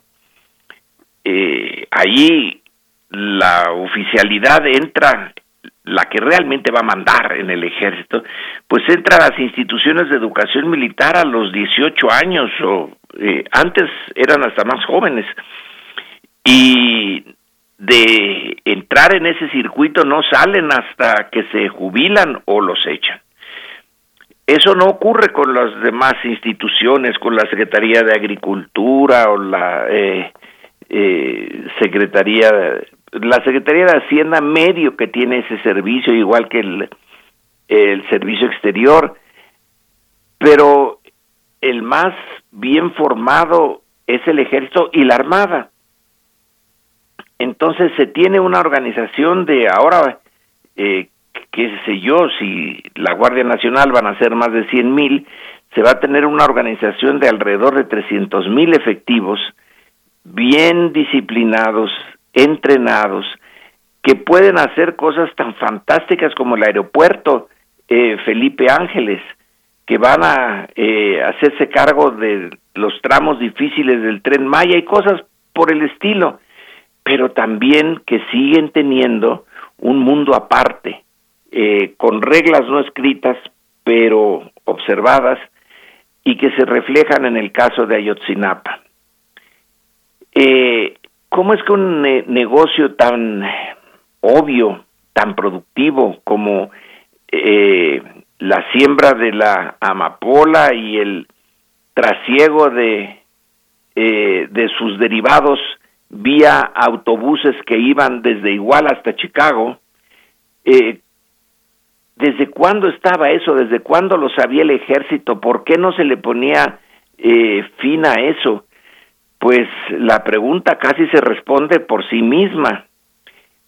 Entonces, eh, alrededor de lo de Ayotzinapa está una eh, estructura o estructuras, eh, unas las del crimen organizado que corrompen todo lo que tocan, otras como las del ejército que se mantienen con cierta independencia, eh, no legal pero sí real frente a las autoridades civiles, que pueden ocultar información, información vital. Todo esto está alrededor de esa tragedia del el 2014 y no tenemos todavía, eh, no vemos el final de este eh, de este drama. todavía no sabemos qué pasó con los eh, 43, lo sospechamos, pero no tenemos esa información. Sigue trabajando eh, el grupo de este investigadores independientes, sigue todavía el proceso a pesar de que ya han pasado tantos años y el sistema eh, mexicano no atina a dar una respuesta a algo que en otras partes se lleva a cabo en, no sé, posiblemente un año, dos años, pero no un proceso tan largo. Así que mientras Ayotzinapa no se clarifique exactamente qué sucedió y quiénes intervinieron y cómo intervinieron, incluido el ejército y la armada, pues eh, las instituciones públicas nos quedan a deber y no, con eso termino, no, no minimizo la importancia de, de, la intervención del presidente. Si Andrés Manuel López Obrador no ha dado la orden, nos seguiríamos sin tener los por lo menos esos documentos que ahora ya se tienen y que eh, ponen mayor luz y claridad en el caso de Ayotzinapa. Hay una voluntad presidencial, pero hay también unas inercias eh, y unos compromisos y una corrupción eh, que viene de muy lejos y que está impidiendo resolver un tema importante para México y para la opinión pública internacional, porque eso de Ayotzinapa salió de nuestras fronteras y nos marcó como eh, un país donde realmente le falta mucho para eh, más o menos aceptar que se vive en un Estado de Derecho que hay excepciones a ese esfuerzo por eh, vivir en un Estado de Derecho que echan a perder muchas cosas. Así pues, eh, creo que frente a lo de la revocación del mandato o eh, las intervenciones del secretario de Gobernación en donde no debía de haber estado, etcétera, son cosas sí importantes en este momento, pero en el eh, largo recorrer de nuestra historia, lo de Ayotzinapa es mucho más importante y hay que seguir insistiendo en que no se puede quedar en donde está, que se ha avanzado en algo en su explicación, pero no, no es suficiente. Y ese es mi, eh, mi planteamiento el día de hoy. Pues, doctor, doctor Lorenzo Mayer, a ver, estoy un poquito abajo de mi nivel, eh, ahí estoy, muchas gracias. Eh, pues sí, no ha sido suficiente, no fue suficiente con la orden del presidente mm, eh, en el primer momento para que cuando dijo que se abran los documentos que se entreguen al GIEI y es el llamado que hace el GIEI de ya no dilaten más la entrega de estos documentos todavía ocultos. Por último, pues te pregunto qué tiene que pasar en adelante. sabemos que las familias han señalado pues gran enojo, han dicho estamos enojados, estamos es más encabronados, así lo han dicho ante el tiempo que ha pasado para salir, para que salgan a la luz estos documentos, que tiene que eh, pues ocurrir en adelante, que tiene que asumir el gobierno actual también, doctor Lorenzo Meyer. Berenice, ¿y qué tenemos que asumir nosotros? Porque eh, ese no es un asunto, debería de ser un asunto del gobierno, pero no lo es, desde el principio no lo fue. Si la sociedad mexicana, bueno, esa parte que está activa y que eh, es la que echa a andar muchos procesos que luego el resto de la sociedad más o menos recibe sus beneficios o los apoya, pero esta vez no, no, no se ha puesto a, eh, no se ha movilizado como antes, a pesar de que la información que ahora se tiene es escandalosa. ¿Cómo es que se tenía conocimiento y no se quiso eh, exponer esto cuando debió de haberse sacado a la luz pública. Es la sociedad la que también tiene que hacer eh, presión. Es esto, es programas como este. Aquí tenemos que insistir en el eh, en ese hecho quizá volver a salir esas marchas originales eh, en donde pedíamos que se hiciera algo rápido, bien y definitivo en el caso de Ayotzinapa.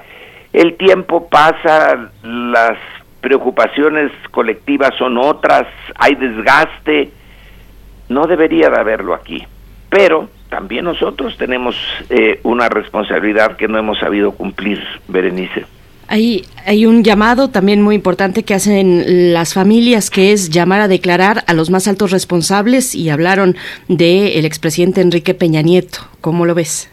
Pues eh, se me hace que eh, es lo menos que pueden pedir y que hablen y se tomen medidas eh, contra toda la red que eh, distorsionó los hechos. Que Tomás Herón todavía no está en México, bueno, yo creo que se va a morir de viejito en alguna parte del planeta. Eh, no, no, no, no, no procede su, su extradición. Hay eh, el, el ex procurador Murillo Karam tiene que eh, eh, decir lo que sepa, ya que él fue el que inventó lo de la verdad histórica que ya no queda tan eh, tan verdad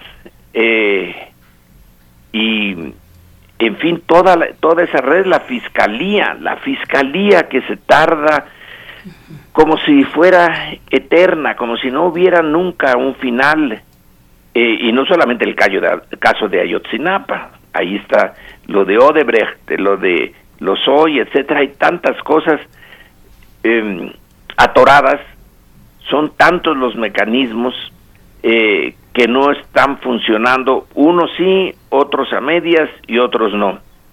Queda claro que la voluntad presidencial es una, pero eh, que tiene los controles del gobierno hasta cierto punto, pero que el régimen que se heredó y que todavía está muy vivo en, en varios aspectos, no se, no se acaba de, transformar, que se necesita mucho esfuerzo, mucho más esfuerzo y tiempo para transformar esto que fue el sistema autoritario más exitoso de América Latina durante el siglo XX.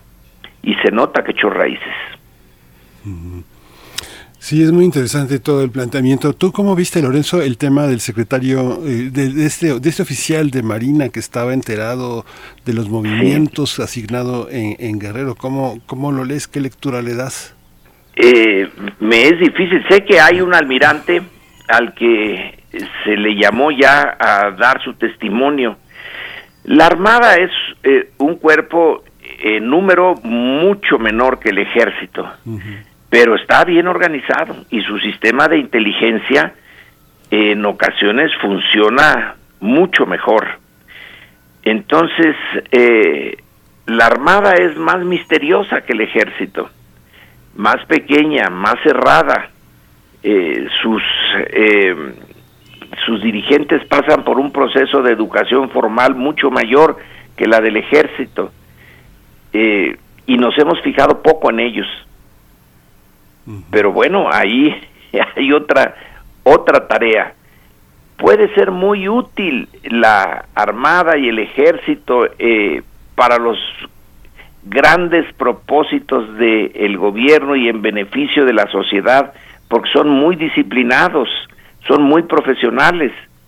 Y si se les dice eh, el aeropuerto lo terminan el 21 de marzo de 2022, resulta que lo terminan, cosa rarísima en los proyectos eh, públicos o privados también. Tú puedes pensar en un arquitecto al que le pides eh, que termine una remodelación y te da una fecha y normalmente no lo terminan a tiempo. Entonces es casi un milagro la capacidad que tienen de organizarse y de cumplir tareas pero también tiene su lado oscuro eso y Ayotzinapa lo muestra.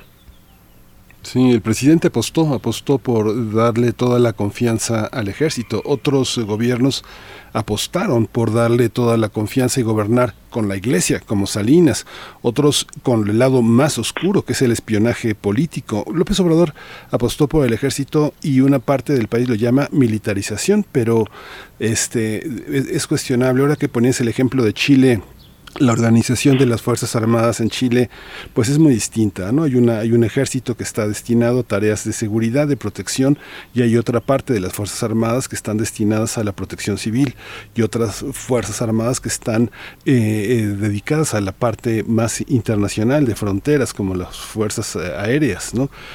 es otra estructura, con todo y que el origen del ejército es muy semejante al nuestro, es la fuente de la independencia, pero sí, los ejércitos en América Latina son muy distintos, no tienen, no, no creo, o tú qué piensas, a lo mejor... No, no, eh, pero tiene razón, no son iguales.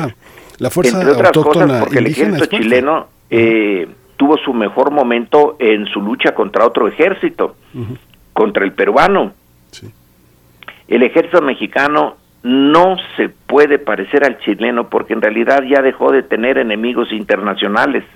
El chileno, al menos en teoría, sigue pensando en Perú y sigue pensando en la Argentina y en menor medida en Bolivia. Eh, son otros tantos estados nacionales con sus propios ejércitos a los que teóricamente se puede volver a enfrentar como en el pasado. El mexicano ya no tiene esa, esa, esa peculiaridad, es muy escasa, son poquísimos los ejércitos que eh, ni en teoría, bueno, en teoría sí tiene la posibilidad de, eh, de reaccionar frente a una acción norteamericana, pero eh, realmente la, eh, la desproporción de fuerzas es tan grande que no vale la pena gastar y entrenarse y tener el la parafernalia necesaria para enfrentarse a la aviación norteamericana, por ejemplo, ¿no? Entonces el ejército mexicano es muy peculiar. ¿Ante quién va a pelear el ejército mexicano? Con, eh, digamos, eh, poniendo el sentido común, pues contra otros mexicanos. Y sí tiene ya ejércitos locales, los del narco, bien armados, bien pagados, eh, que son en principio sus adversarios y que no siempre eh, ha podido enfrentarlos bien, como el culiacanazo nos lo mostró hace poco.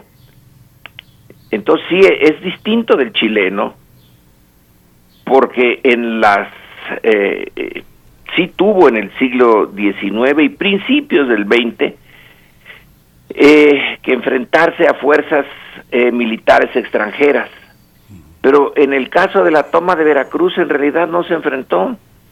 El general Mas, que estaba al frente del ejército eh, cuando desembarcan los norteamericanos en Veracruz, recibe la orden de retirarse.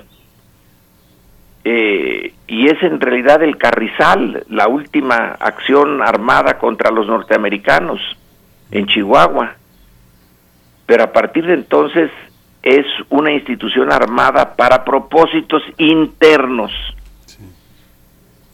en la realidad, aunque en teoría, pues sí, eh, tiene que hacer por lo menos eh, diseñar algo en caso de que los norteamericanos eh, tuvieran la mala idea de intervenir, como en algún momento lo sugirió Trump, en asuntos internos mexicanos pero sí es, es un ejército eh, que no se puede medir con las mismas eh, con las mismas varas con los que se miden a otros ejércitos también de países no muy poderosos etcétera con vecinos eh, difíciles.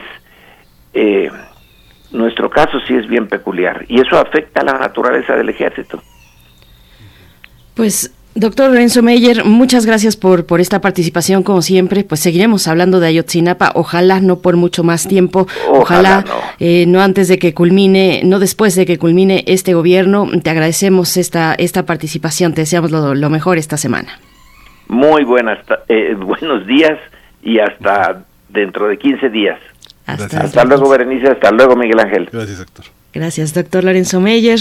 Nosotros vamos a ir con música. Esta pieza que se titula Cuadros de una exposición de Mussorgsky eh, pertenece al ballet de Polluelos saliendo del cascarón. Esta es una suite, Cuadros de una exposición. Fue compuesta en 1874 y está inspirada en 10 pinturas y dibujos de una exposición de un amigo de Mussorgsky, Hartmann. El quinto movimiento de esta obra se trata del ballet de los polluelos saliendo del cascarón, que representa la imagen humorística de dos polluelos Así es que vamos a escuchar.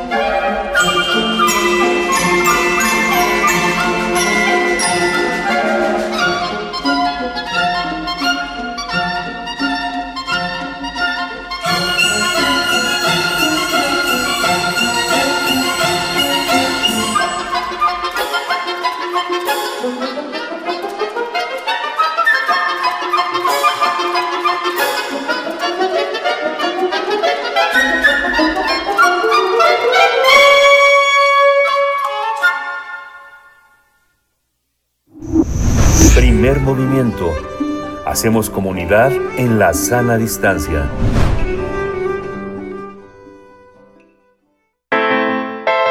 Nota Internacional.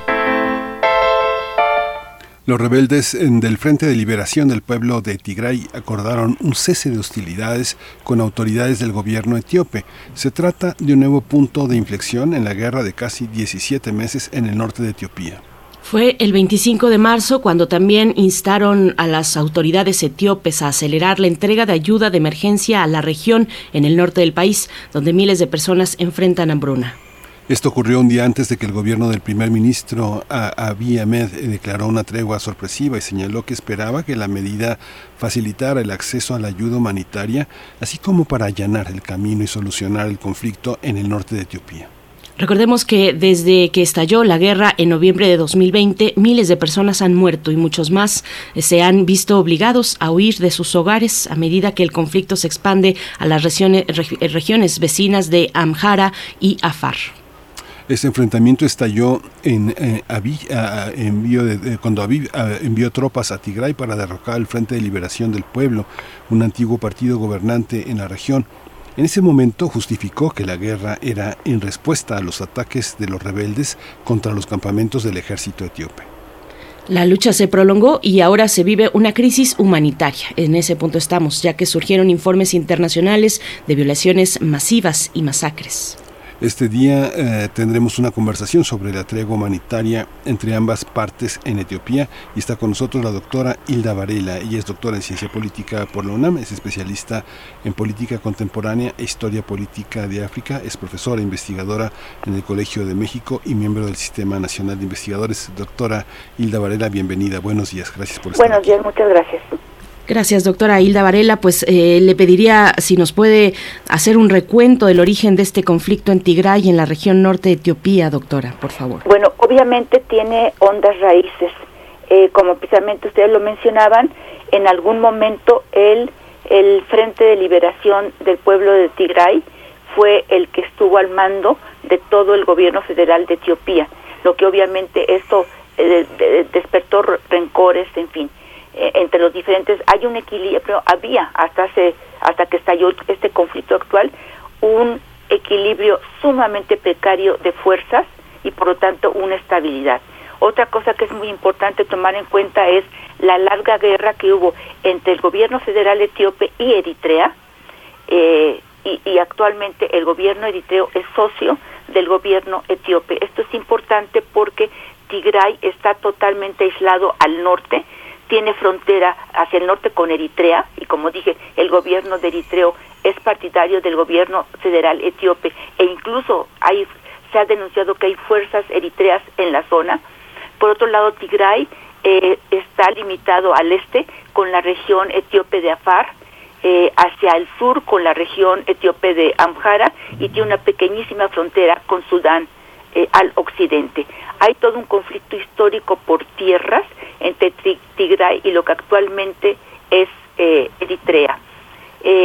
las relaciones entre la élite política de Tigray y la élite política del gobierno federal etíope han sido tensas, sobre todo desde más o menos uno o dos años antes de que empezara el conflicto actual. Entonces, digamos, muy a grandes rasgos, esa sería. Bueno, otra cosa que es importante tomar en cuenta es la forma en que se constituyó lo que actualmente se llama Etiopía, que fue a base de conquistas, lo que implica que hay en cada región prácticamente hay una identidad étnico, político, regional e incluso hay una gran diversidad de religiones.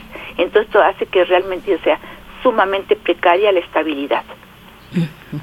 Ahí el tema internacional en la intervención por la por la paz, cómo cómo se juegan los intereses de los pacificadores en África y en, y en, y en Europa, el interés de las instituciones internacionales, ¿cómo se observan, doctora? Bueno, cuando estalló el conflicto, hubo varias voces que eh, hablaron de paz. Obviamente hubo eh, personas importantes que se ofrecieron como mediadores. Recuerdo concretamente Macron, el presidente de Francia, pero actualmente con el conflicto en Ucrania, que obviamente es muy grave, no lo podemos negar, prácticamente ya nadie habla de, eh, de lo que está pasando en Etiopía. Probablemente de entre las voces más importantes están dentro de Naciones Unidas, eh, concretamente, por ejemplo, Michelle Bachelet, que habla de la preocupación por la situación de los derechos humanos y de la urgencia de llegar a una negociación y obviamente también en la Unión Africana hay voces que hablan de la necesidad de llegar a una negociación. Sin embargo, pues prácticamente no vemos acciones concretas, sobre todo ahorita, a nivel internacional. Eh, el gobierno etíope de facto es apoyado por Estados Unidos, es un aliado muy importante de Estados Unidos, pero también en forma irónica tiene armamento, eh, eh, tanto de Rusia como de Turquía como de China, o sea, ahí hay un conglomerado, hay muchos intereses en juego y en un momento dado es una situación contradictoria porque el gobierno etíope es apoyado por distintas fuerzas internacionales, aunque no necesariamente en forma abierta, pero por ejemplo con la venta de armas. Eso ya es suficiente como para tratar de entender la, precariedad de la situación en Etiopía.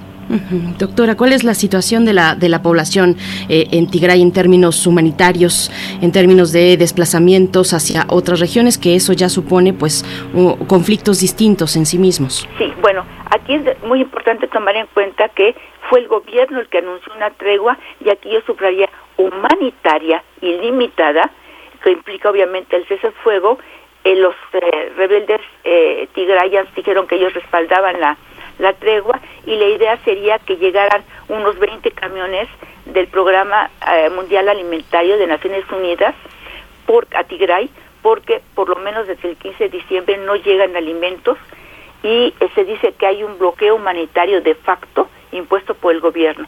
Por otro lado, hay una tremenda escasez de carburantes en la zona de Tigray. Eh, sin embargo, a pesar de esta tregua, hay organizaciones de derechos humanos que denuncian que han continuado los ataques prácticamente eh, no solamente en Tigray, sino también en Afar, sobre todo en, Afar, en menor grado en Amhara. Ahora, la situación eh, humanitaria es muy dramática. Es importante tomar en cuenta que ambos los principales dos bandos, las fuerzas de Tigray y el ejército federal etíope han sido acusados de cometer atrocidades. Según la ONU, se estima que hay 4.6 millones de personas, lo que implica el 83% de la población eh, tigrayas en un, un nivel de alta inseguridad alimentaria, prácticamente al riesgo de la hambruna. Además, eh, otro aspecto importante es que eh, se están bombardeando, el, ejército federal está bombardeando no solo Tigray, sino también Amhara. A esto se agregan denuncias de graves violaciones de derechos humanos, eh, ataques contra la población civil, violencia sexual, además destrucción de escuelas y de centros de salud que de por sí eran escasos. A eso también habría que agregar el tráfico legal de jóvenes etíopes hacia Kenia, vía, ah, perdón, hacia Sudáfrica, vía Kenia, en situaciones sumamente precarias. Obviamente esos jóvenes son víctimas de gente que les ofrece a cambio de dinero que los van a transportar a Sudáfrica, lo necesariamente lo hacen y muchas veces los dejan abandonados en medio del camino. Entonces, bueno, la situación es sumamente precaria y subrayo, Tigray está totalmente aislado, es, de alguna forma está arrinconado.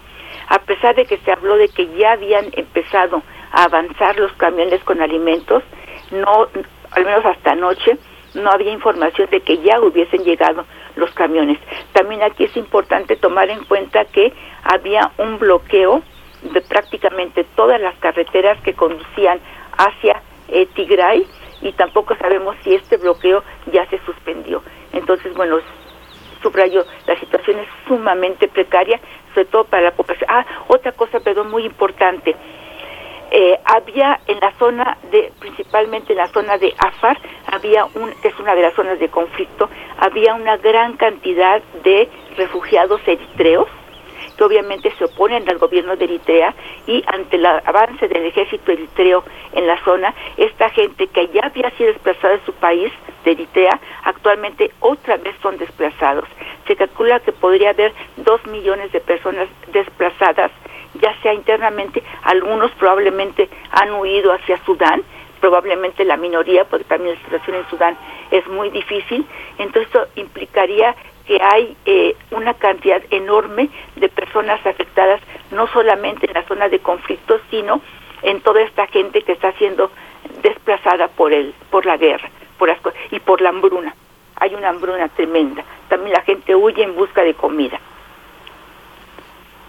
esta, esta posibilidad, esta posición que tiene también Etiopía como parte, como sede de la unidad africana y como parte de, de uno de los espacios eh, de mayor conectividad en esta zona de en esta zona de África cómo cómo cómo podemos imaginar ofrecer una una idea a, a nuestros radioescuchas de eh, qué, qué, tan lejanos son estos conflictos, estas fronteras que usted dibujó, doctora, qué tan, qué tan, qué tanto son un acoso a una capital política tan importante, digamos, son un, problema grave. En algún momento el presidente dijo que si los ciudadanos de Addis Abeba tenían que defender la ciudad, pues él los convocaba también a hacerlo. ¿Eso, eso es ideología o es, es, es algo real en términos del espacio físico? ¿Es una posibilidad que sea que llegue hasta ahí el conflicto?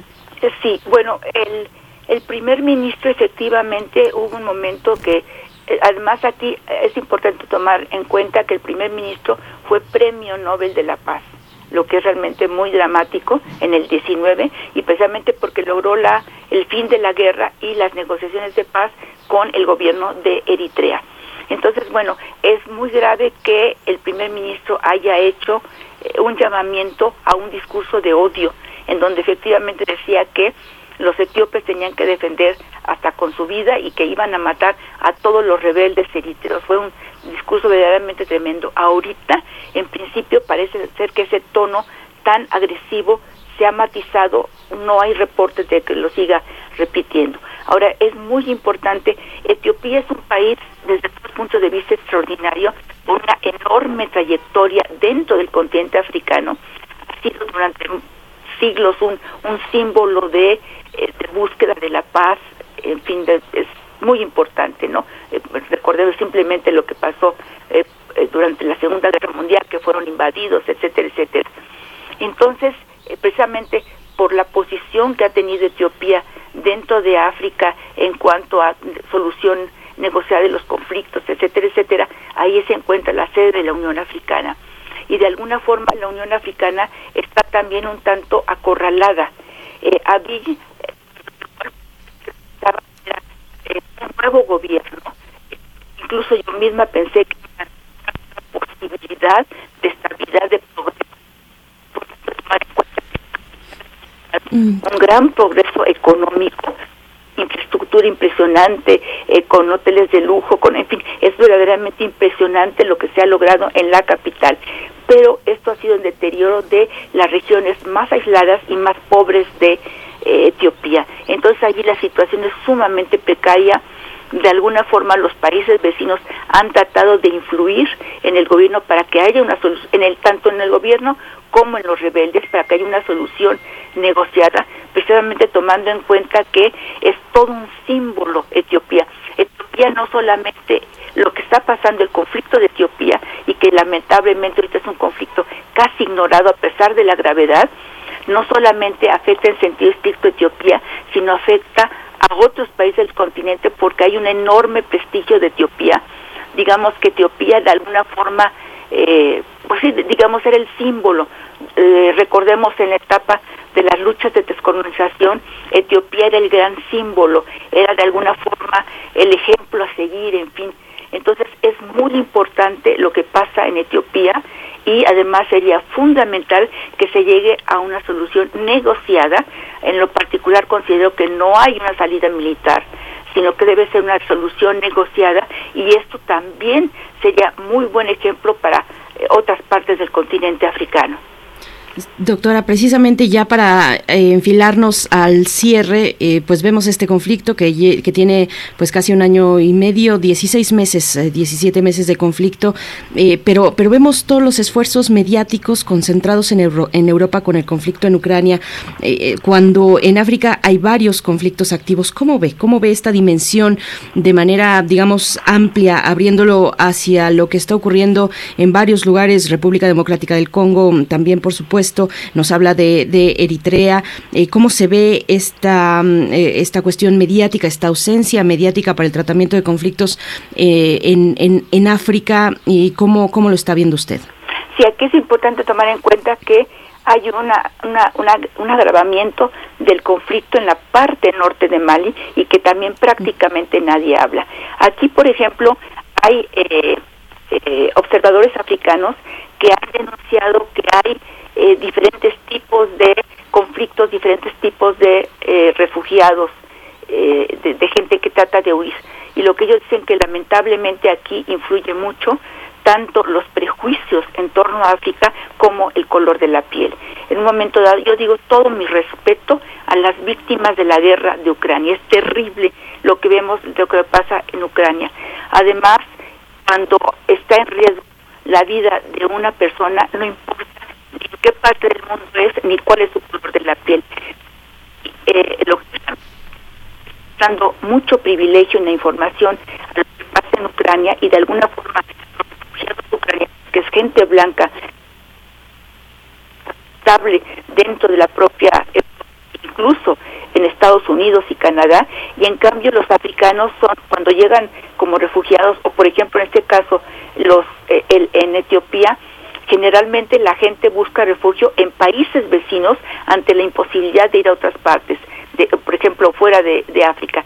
Pero además fuera de África son mal vistos. Lamentablemente se piensa que los africanos, precisamente por el color de su piel, por todo este tipo de prejuicios que hay en torno a ellos, son dados a la violencia, son incivilizados, son no sé qué tanto, pero en realidad son simple y llanamente seres humanos. Es tan grave lo que le pasa a la población civil ucraniana como lo que le pasa a la población civil en Etiopía. Entonces, bueno, aquí hay una denuncia, subrayo, de observadores africanos en el sentido de que nadie se preocupa por lo que está pasando en África. La, situación en, eh, en Tigray es uno de los conflictos más violentos que actualmente se registra. No sabemos realmente, es muy difícil un recuento de cuánta gente ha sido eh, asesinada, cuánta gente ha sido desplazada. Subrayo que se hablan de millones de desplazados, pero son desplazados o refugiados hacia países vecinos o dentro del mismo país. Entonces de esto nadie habla. Es, es totalmente una atención en Ucrania y se olvida lo que está pasando en otras partes del mundo, concretamente los conflictos tan graves que está viviendo, eh, se está viviendo en algunas partes de África. También es importante mencionar que no toda África está envuelta en un caos, en guerras, etcétera, etcétera. Pero lamentablemente los conflictos en África son muy graves. Hay zonas de paz, de estabilidad, eh, de, progreso económico, pero en donde hay conflictos son tremendamente violentos y generalmente los afectados es la población civil. Son eso los, las, realmente las víctimas de los conflictos. Pues doctora Hilda Varela, le agradecemos siempre su su claridad, su participación eh, con nosotros, pues seguiremos, eh, continuaremos con este seguimiento. ¿Qué le importa? ¿Qué le importa a Etiopía al resto de Europa en, este, en estos momentos tan ideologizados, tan contrastantes? Siempre es un gusto conversar con usted. Muchas gracias, doctora. Muchas gracias, también un placer para mí. Gracias, doctora. Hasta, pronto, doctora Hilda Varela, doctora en Ciencia Política por la UNAM, especialista en Política Contemporánea e Historia Política de África, profesora investigadora del Colegio de México y miembro del Sistema Nacional de Investigadores. Pues estamos llegando ya al final de esta hora. Nos despedimos de la radio Nicolaita, son las 8 con 59 minutos. Mañana tenemos una cita a las 8 de la mañana en punto en el 96.1 de la frecuencia modulada y también en el 104.3 en Morelia. Vamos a hacer la pausa de la hora y volvemos.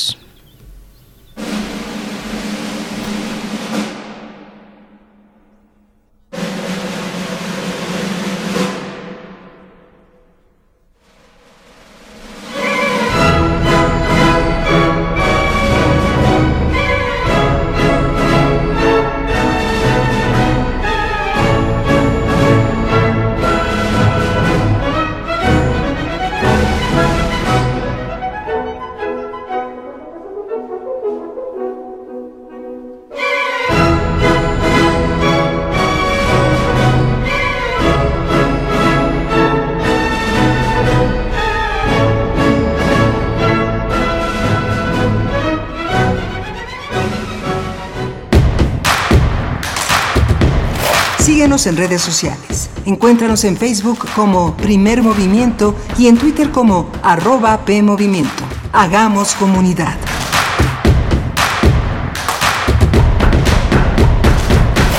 Hipócrates 2.0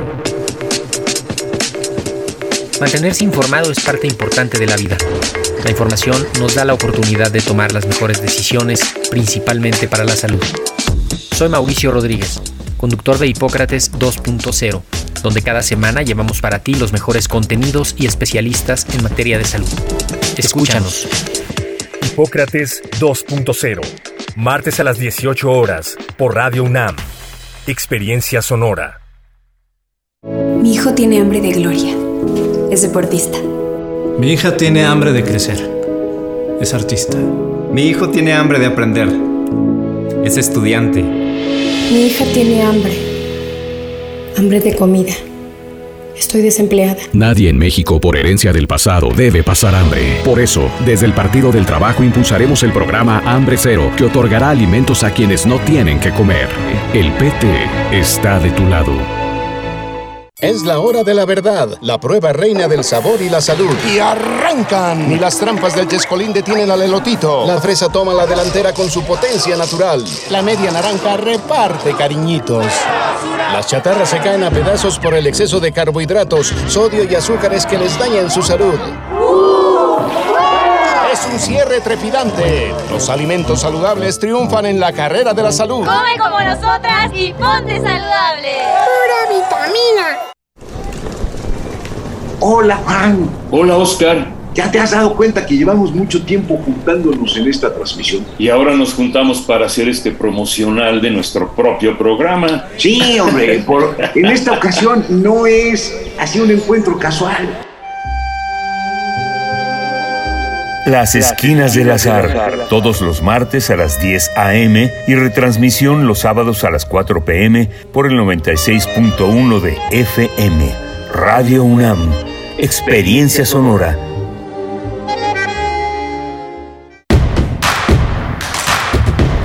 Encuentra la música de primer movimiento día a día en el Spotify de Radio UNAM y agréganos a tus favoritos.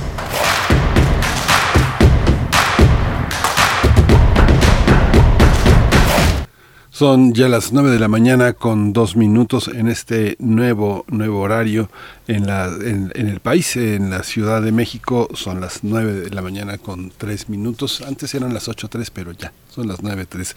Está Socorro Montes hoy en la cabina, en el timón de las cuestiones técnicas. Está Violeta Berber en la asistencia de producción. Nuestra compañera, nuestra productora eh, Frida Saldívar está en la producción ejecutiva. Mi compañera Berenice Camacho al frente de Primer Movimiento Querida Berenice, buenos días. Buenos días, Miguel Ángel Quemain. Buenos días a la audiencia, a los que nos escuchan en el 96.1 en la frecuencia modulada. Transmitimos, por supuesto, en vivo cada mañana de 7 a 10 de lunes a viernes, también en el 860 de AM. Y estamos llegando a esta tercera hora de transmisión donde tendremos la poesía necesaria y la mesa del día. Vamos a hablar con David Holguín, eh, dramaturgo, narrador, ensayista, director de teatro, pues un referente obligado para el teatro de nuestro país que ha recibido el el premio Jorge Ibargüengoitia de literatura eh, que otorga la Feria Internacional del Libro de la Universidad de Guanajuato, que está en su eh, edición número 64. El premio eh, en el rubro de dramaturgia fue para David Holguín. Estaremos con él conversando sobre el regreso al teatro, los parámetros de la pandemia y la creación escénica en nuestro país. Así es que va a estar muy interesante este acercamiento, pues con un personaje como él, como David Holguín eh, que ha dado tanto al teatro, al teatro mexicano con instituciones importantes, eh, el teatro El Milagro, por supuesto, lo tendremos aquí a David Holguín eh, para la mesa del día, Miguel Ángel. Sí, es muy interesante la presencia de, David, de, David, Holguín. David Holguín es un ensayista, es traductor, es adaptador, es, es guionista, es un hombre, un intelectual del teatro muy importante. Sin embargo, en este momento para el teatro mexicano. Ha sido muy importante esta distinción que en la quinta edición del premio uh, Jorge Ibargüengoitia se le ha otorgado. David Holguín, eh, no solo como dramaturgo, como editor, tiene una, una, una muy importante, sino que de alguna manera representa todo un conjunto de personas eh, de teatro que en sus puestos hacen, hacen que el teatro sobreviva, que el teatro eh, sea una fuente de confluencia de muchísimos esfuerzos, de muchos conjuntos que cada uno a su manera tienen los espacios eh, una, importancia, la rendija en, Mérida, Murmurante en Mérida, Mulato Teatro en Morelos.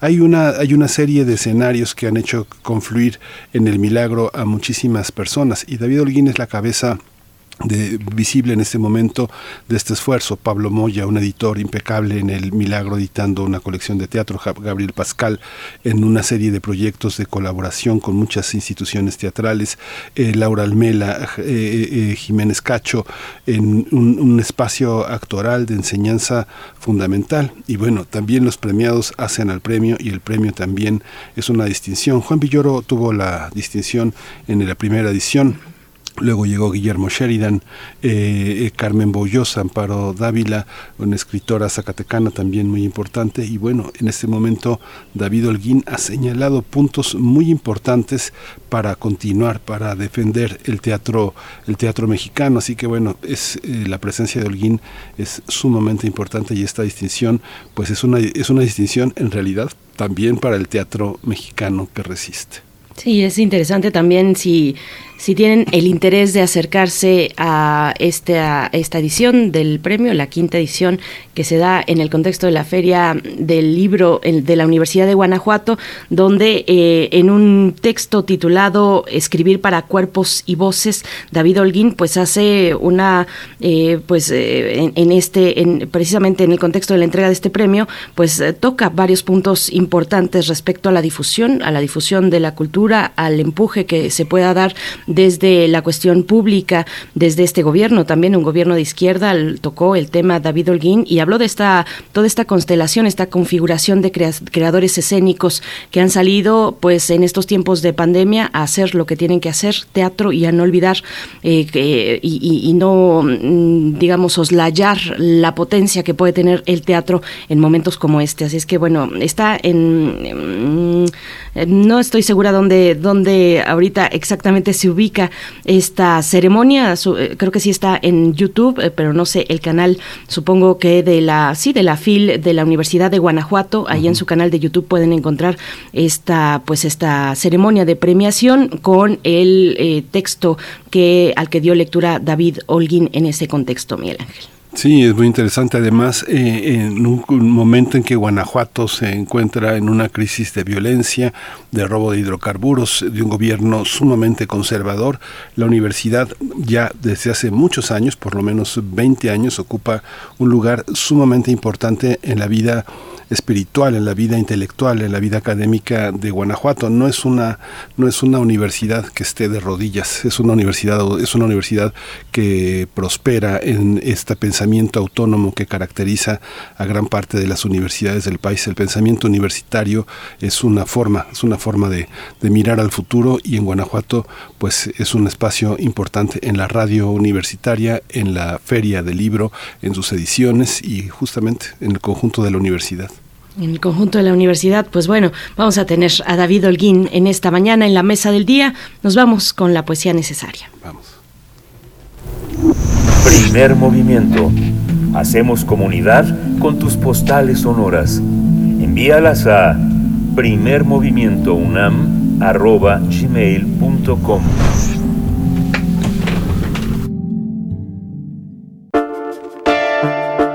Es hora de Poesía necesaria. Ayer conversábamos con Yael Weiss, editora de la revista de la universidad, sobre este más reciente número, el que eh, titulan como Comida, el número de abril.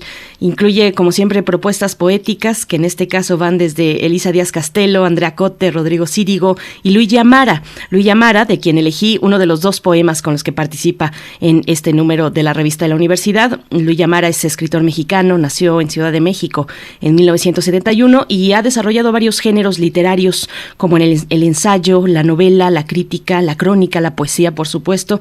Es traductor, tiene em, trabajo también en narrativa infantil, en eh, literatura infantil muy interesante. Por ahí Max y su ojo submarino con bellísimas ilustraciones también en el Fondo de Cultura Económica, pues es una muy buena propuesta para los más pequeños cuando se trata de la eh, escritura de Luigi Amara. Es un, ese es un libro, eh, digamos, a manera de poema también. Y lo que voy a compartir con ustedes, que se desprende del el número reciente de la revista de la universidad, se titula Saciedad. Así es que vamos con la poesía de Luigi Amara. Saciedad. Un sorbo más y no respondo por el decoro de esta cena. Mi vientre expresa el estado de mi alma, a punto de estallar, como un timbal exhausto. Pido un sofá y clemencia. Déjenme disfrutar del sinsabor del hipo, del tiempo muerto transformado en boa. No, ni una pastillita de menta. Cansado de encontrar belleza en el vuelo de un ave, y hasta en las patas de una silla rota, que no se atreva hoy, no estoy ya para ella. Voltios de hilaridad me suben como arcadas, en esta sed hay algo que no alcanza a saciarse. No pienses en la abstracción del apetito, atiende solo a los detalles. Los dedos tamborileando sobre el vientre, los tímpanos exhaustos.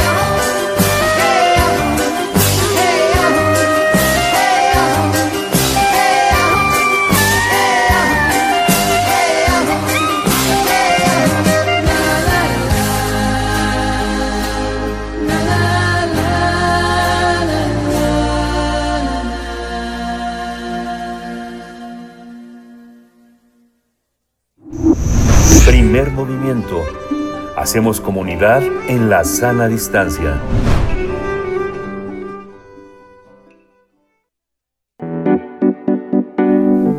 La mesa del día. El escritor David Holguín fue distinguido hace algunos días con el premio Jorge Ibargüengoitia de Literatura en la Universidad de Guanajuato, que reconoce su trayectoria dentro de la tradición literaria mexicana en el género de la dramaturgia. Considerado como una figura clave en el teatro mexicano actual, David Holguín tiene obra publicada, traducida y representada en México y en el extranjero. Su labor ha sido constante, incluso en tiempos de pandemia. Durante la ceremonia donde le fue entregado el premio Jorge Ibargüengoitia de Literatura de la Universidad de Guanajuato, David, David Holguín leyó su discurso titulado Escribir para cuerpos y voces, donde abordó las peripecias y la pasión de los amantes del teatro. El año pasado, el dramaturgo presentó Los Habladores, donde desarrolla 23 monólogos que abordan diversos temas como la pandemia, las pasiones en torno al amor, así como los odios y los problemas económicos. Está con nosotros en la línea David Holguín, dramaturgo, narrador, ensayista, director de teatro, eh, eh, una de las cabezas eh, más importantes en Teatro El Milagro, fundado como Asociación Cultural en 1991, ya 30 años. David, felicidades, qué bueno que estás aquí, bienvenido, buenos días. Muchísimas gracias Miguel Ángel, muy buenos días a tu auditorio. Buenos días Berenice, un gusto volver a estar con ustedes. David Holguín, muchas gracias, bienvenido y enhorabuena por este reconocimiento a tu trayectoria y a quien hacen parte de ella también, porque el teatro, lo sabemos, el teatro es colectivo y se hace en colectivo. ¿Cómo, cómo te sientes luego de este reconocimiento?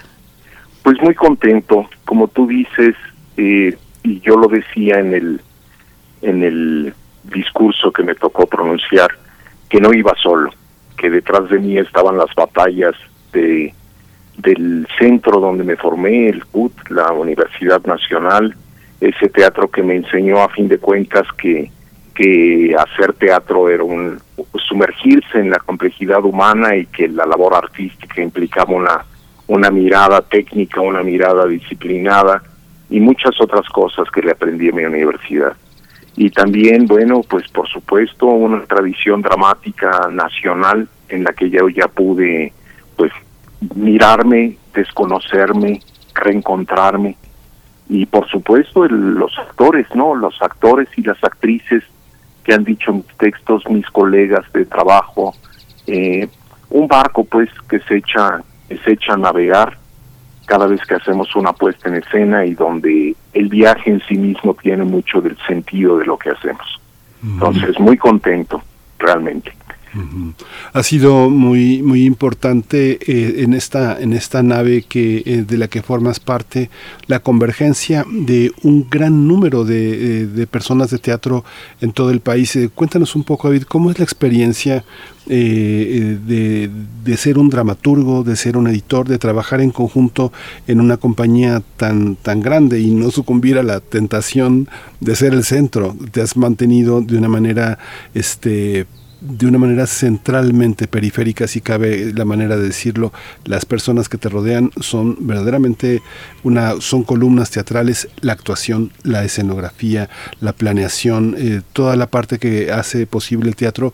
¿Cómo convive en una compañía independiente? ¿Cómo es posible sobrevivir en, en, el marco de estas vicisitudes presupuestales, pandémicas? Cuéntanos un poco cómo han sido estos dos últimos años. Mira, yo, yo lo ponía en un reciente coloquio que organizó eh, Teatro UNAM, eh, lo ponía con una imagen que me vino a la cabeza cuando la pregunta de la mesa en la que me tocó participar era ¿qué hace a un teatro vivo?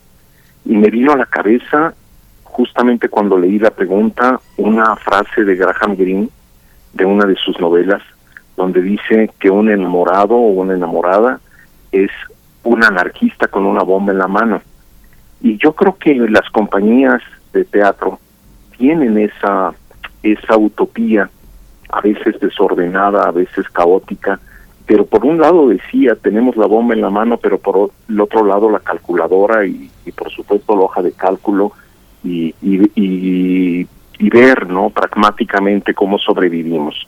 Pero creo que en estos tiempos difíciles lo que nos hace sostenernos es finalmente el sueño, es la utopía pienso en el nombre que tienen las compañías semejantes al milagro, telón de arena, teatro línea de sombra, el rinoceronte enamorado, murmurante, la rendija, teatro, es decir, en el nombre llevan, por así decirlo, la penitencia, hay de por medio ahí eh, algo lírico, algo, algo que invoca los sueños de la gente de teatro, ¿no? Y creo que en estos tiempos de, pues, de enorme restricción económica, es, es lo que nos lo que nos sostiene y lo que y lo que marca todavía a estas alturas del, del trabajo. 1991 nos señalas para el milagro como como en efecto pues nuestro nuestro inicio con, con un proyecto editorial eh, donde publicamos un par un par de libros. Recuerdo marcaba el contraste de Sexo, Poder y Lágrimas de Antonio Serrano por un lado un autor mexicano joven nuevo y por otro lado un texto clásico el contrapaso de Milton y, Rowling un teatro eh, un, un texto isabelino que marcaba mucho de nuestra nuestra mirada, ¿no? Un, recuperar la tradición y por otro lado estar en la en la actualidad. Eh, y bueno, ha sido una una muy larga historia, una una historia que ha sido una batalla sostener el perfil eh, y bajo la idea siempre de que no estamos solos, de que no podía ser un espacio usado eh, y subrayo la palabra usado para eh, una persona, una, una obra, no se diga, digamos, para únicamente un grupo, sino que a fin de cuentas lo que consiguiera el milagro era para redistribuirlo en nuestra comunidad y en aquellos, particularmente en aquellas compañías, en aquellos eh, individuos que de alguna manera comulgaban con una mirada eh, de un teatro de conocimiento, diría yo, de un teatro que busca hacerse preguntas sobre el corazón humano, sobre eh, nuestro nuestro país, sobre su situación política, su historia y cómo nos insertamos en el mundo, a fin de cuentas como si fuera esas miradas concéntricas hacia afuera y finalmente también de, de regreso hacia lo íntimo. Entonces, es una aventura difícil, gozosa, eh, con muchos pleitos y muchas historias detrás, pero a fin de cuentas, como creo yo, con una, una comunión, a fin de cuentas, alrededor de, de algo que debe sostenerse y que, que debemos seguir batallando por ello. Y, hablando de ese cúmulo de batallas en el teatro que, que, nos anteceden, bueno, el nombre mismo de este premio, Jorge Ibargüengoitia, eh, las batallas, ¿no? Eh, ahora que mencionabas, en el nombre llevan la penitencia, Jorge Ibargüengoitia y su relación conflictiva con el teatro, con la política, en la cultura, con quienes eh, tuvieron el poder de abrir y cerrar puertas a los creadores. Con ese ejemplo en mente, eh, el de Jorge Ibargüengoitia, ¿cómo se ve la, la, política cultural que promueve el teatro hoy en día? David Holguín, que fue también una parte del discurso eh, que, que diste en el contexto de este premio, Escribir para Cuerpos y Voces, David. Bueno, eh, pues lo de Ibargüengoitia es un encuentro, creo yo, de esas decía yo, como esas antinomias que de las que habla Aristóteles, de que uno tanto ama algo que finalmente termina por separarse y alejarse y repudiarlo. Y la historia de Ibargüengoy que es un poco así, ¿no? En su generación, pues bueno, creo yo que no hubo uno como él que amara el fenómeno. Y prueba de ello están las numerosísimas obras que creo hasta la fecha todavía hay alguna por ahí que no se no se ha estrenado y que bueno, simplemente respondía a, creo yo, desde mi punto de vista, un adelantado a su tiempo, un estilo diferente, una desacralización eh, permanente y que, bueno, nos, nos enseñó a mirar nuestra historia desde, desde una perspectiva tragicómica, interesantísima y, y con un enorme vigor hasta el presente entre tantos dramaturgos y dramaturgas que han frecuentado esos, esos territorios de mirar nuestra actualidad eh, con, con la agudeza y el humor, ¿no?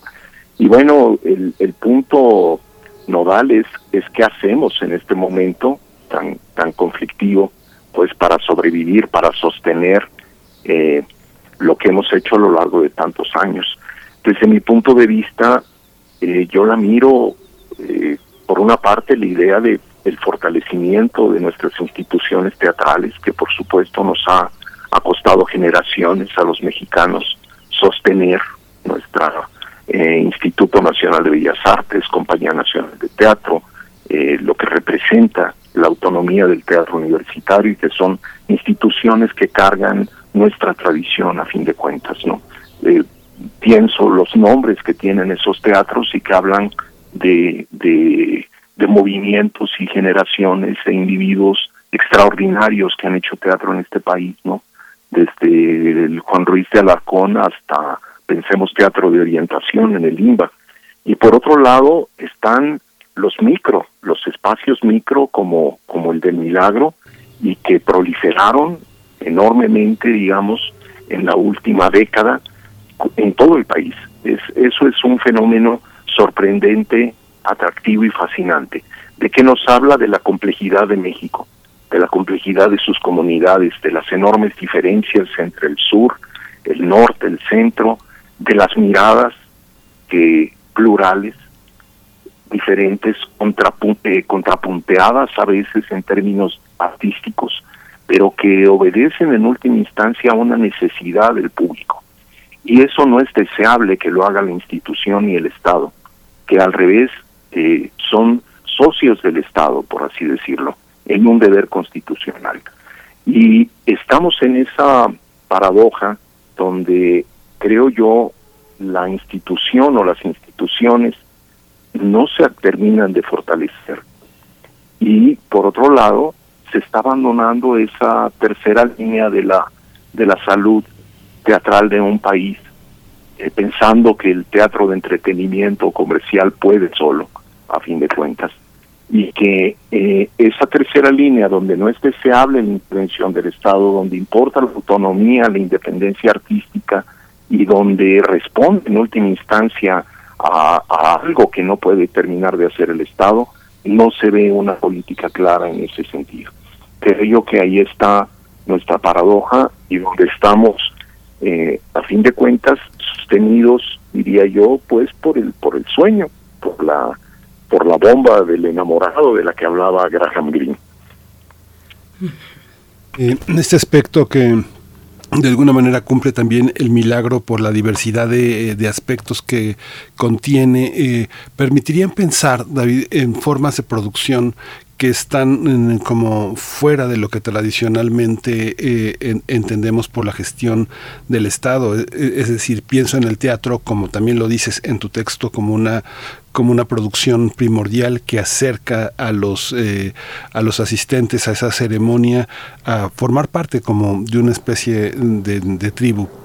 A ver si logro tener cierta claridad porque bueno tanto Pascal como Laura Almela, como Daniel Jiménez Cacho, como tú, no solo están concentrados ahí en el espacio de la calle de Milán, sino que son maestros, son eh, asesores, son figuras de sostén de muchas personas que hacen teatro en el interior. Tú has estado en muchísimos exámenes, en muchísimas tareas de jóvenes dramaturgos en el interior del país. ¿Cómo apoyar desde el Estado? Esa gestión que es educativa, que es formativa, pero que también es un mecanismo de gestión enorme, de participación ciudadana, de generación de comunidad, eh, de no, no, solo artístico, sino político, social. ¿Cómo entenderlo dentro de los mecanismos tradicionales, eh, David? ¿Hay una, hay, ¿Hay una salida? Mira, por supuesto que sí, Miguel Ángel, pero digamos, eh, carga con un prejuicio que creo que seguimos sin terminar de, de erradicar y de, y de entender. Eh, iniciamos esta mesa, de hecho Berenice lo dijo con toda claridad y que esa es la palabra, es decir, somos colectivos. Nos debemos a una reflexión intramuros y finalmente a algo que, que siempre es nuestra batalla por acercarnos al espectador. El espectador es sagrado en ese sentido, el público es fundamental para nosotros. ¿Por qué? Porque creemos que, a fin de cuentas, por una parte, nos tenemos que volver entrañables para ellos, que nos, que les importe eh, tener un espacio, a fin de cuentas, al que pueden acceder, y también, en última instancia, que contribuyan a nuestro sostenimiento. Es decir, que sea real el vínculo en términos de, de, una economía, de una microeconomía para sostener estos proyectos y que no dependan completamente, por supuesto, del Estado. Y, y, en ese sentido, ¿qué es lo que no se entiende? Se mira como si fueran apoyos individuales, como si fueran apoyos a un sector privado. Y eso en el arte es muy curioso porque a fin de cuentas el Estado permanentemente se asocia para emprender tareas económicas con particulares, tareas que no puede emprender el Estado por sí solo. Y un poco lo mismo ocurre con nosotros. Es decir, no somos subsidiados al 100%, ojalá si fuera. El, el milagro nació por un intento de, de lograr una autonomía económica completa, cosa que al paso del tiempo te diría que se logró en aproximadamente una relación de 60-40%, donde no era simplemente que el milagro pudiera vivir de sus autogenerados, sino que también ponía una, una parte de, inversión a partir, digamos, de la, de la empresa que, que trabajaban Daniel Jiménez Cacho y Gabriel Pascal en el Bar Milán. ¿no? Entonces, creo yo que es un modelo eh, que a fin de cuentas, digamos, hay una coparticipación, una, una microeconomía que lo que hace no es a fin de cuentas beneficiar a privados, sino que se redistribuye. Esa es la diferencia del, asunto. Redistribuye sus bienes hacia muchísimas otras compañías que han pasado por el milagro y muchos actores pues, simplemente mencionaría yo ese pues fue un gesto de nuestra parte un poco desesperadora que estamos en las carcaderas como se dice eh, el haber hecho dos proyectos el, entre 2020 y 2021 con, con 20 actores pero era un, un gesto público era una un decir nos debemos a ellos nos debemos a esta gente y, y este es el momento de hacerlo no que ese es un poco siempre la la flexibilidad que te da el colectivo. Es decir, eh, te mueres y resucitas, si fracasas con un proyecto, le buscas, a fin de cuentas, ¿no?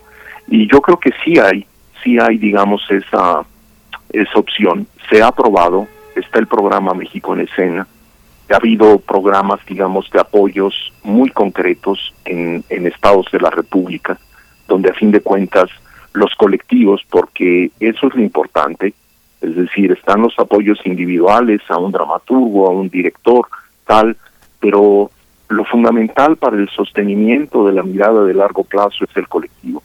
Y es un poco lo que se pone en duda, ¿no? Creo que desde mi punto de vista son más miradas individuales, justamente. Eh, la cabeza más visible, por ejemplo, de uno de los de los de los grupos que que cuestionan este modelo es un dramaturgo y en ese sentido, pues uno debe pensar, es un dramaturgo de escritorio porque no acaba de entender el sentido de la producción teatral, donde no hay un apoyo a una persona, detrás de esa persona hay toda una comunidad y finalmente es representante simplemente ante ante las instituciones, ¿no?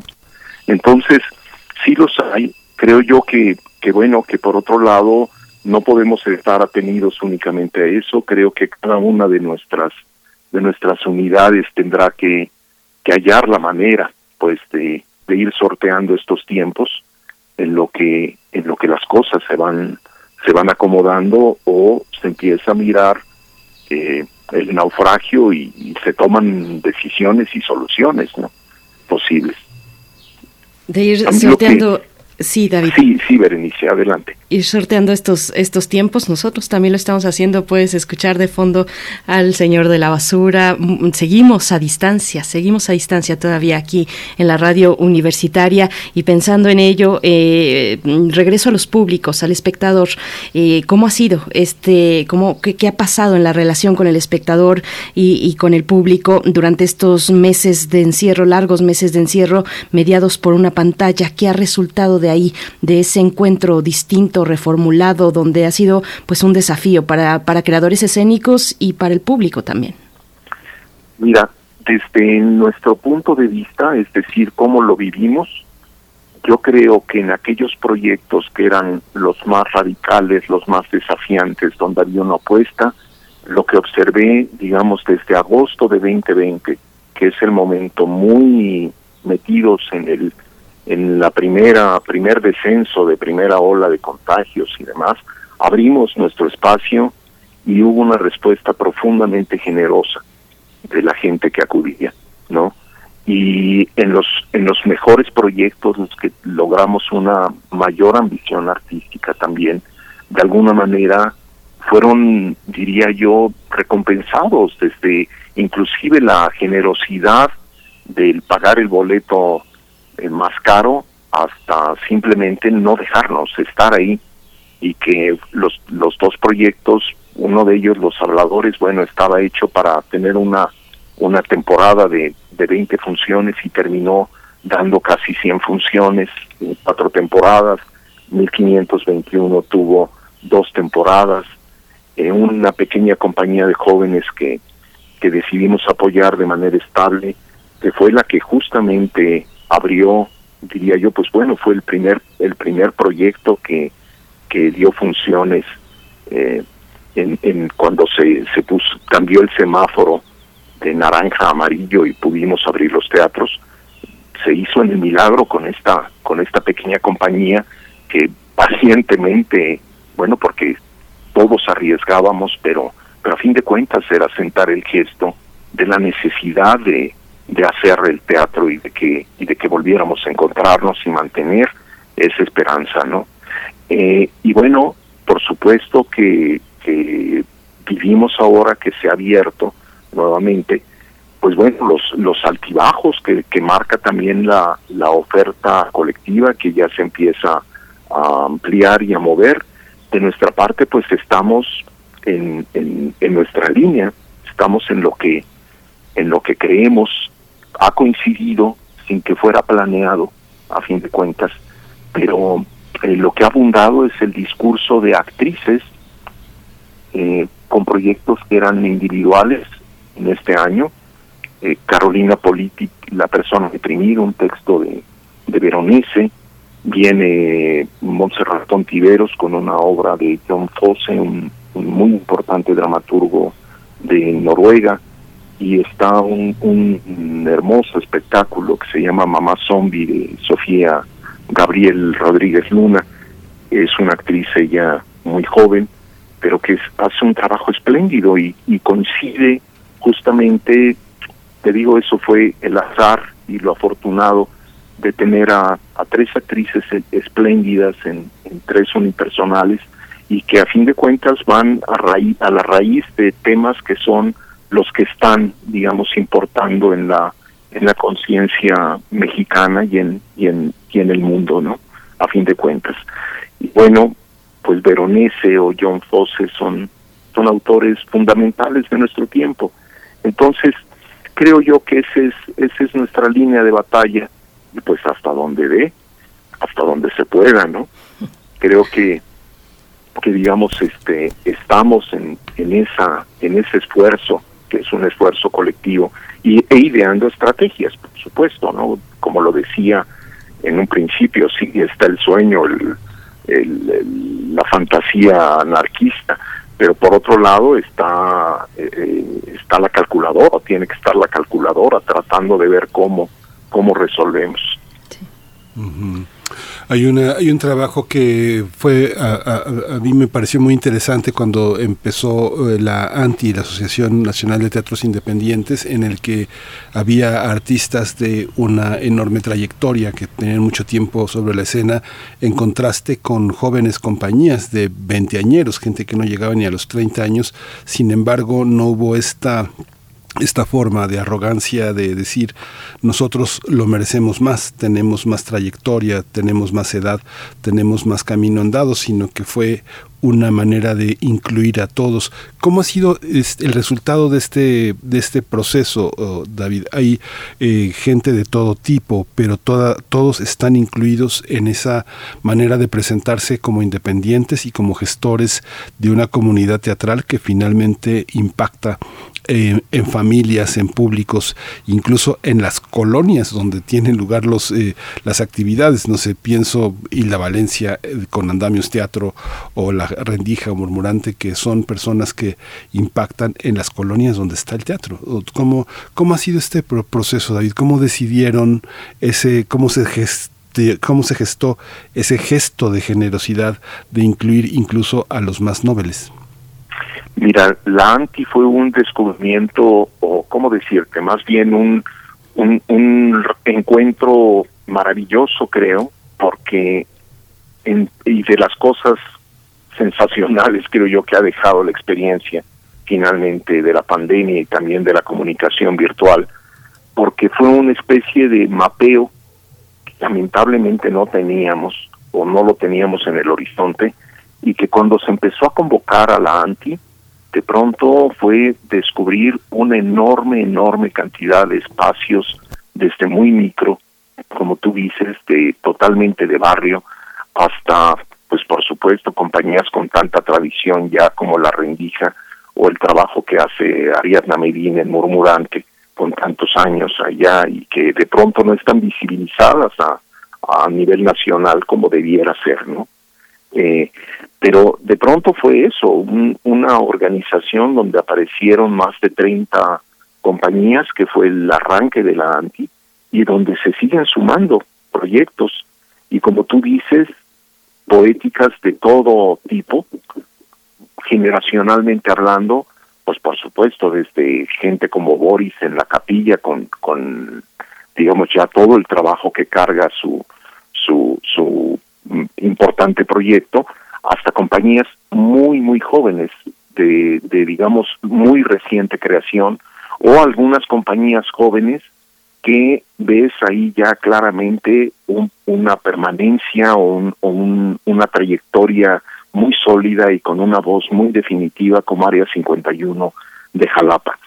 Entonces, creo yo que ese es el, el mapeo deseable parece ese teatro mexicano que no es el institucional, que no es el de entretenimiento, que responde finalmente al proyecto, al proyecto, la mirada radical de un grupo de gentes que deciden desde un teatro comunitario, que deciden desde un teatro eh, cuya finalidad sea no directamente artística, sino a fin de cuentas de regeneración de tejido social, hasta aquellos que se plantean una serie de preguntas experimentales y que invocan básicamente la técnica, las técnicas heredadas para cuestionarlas.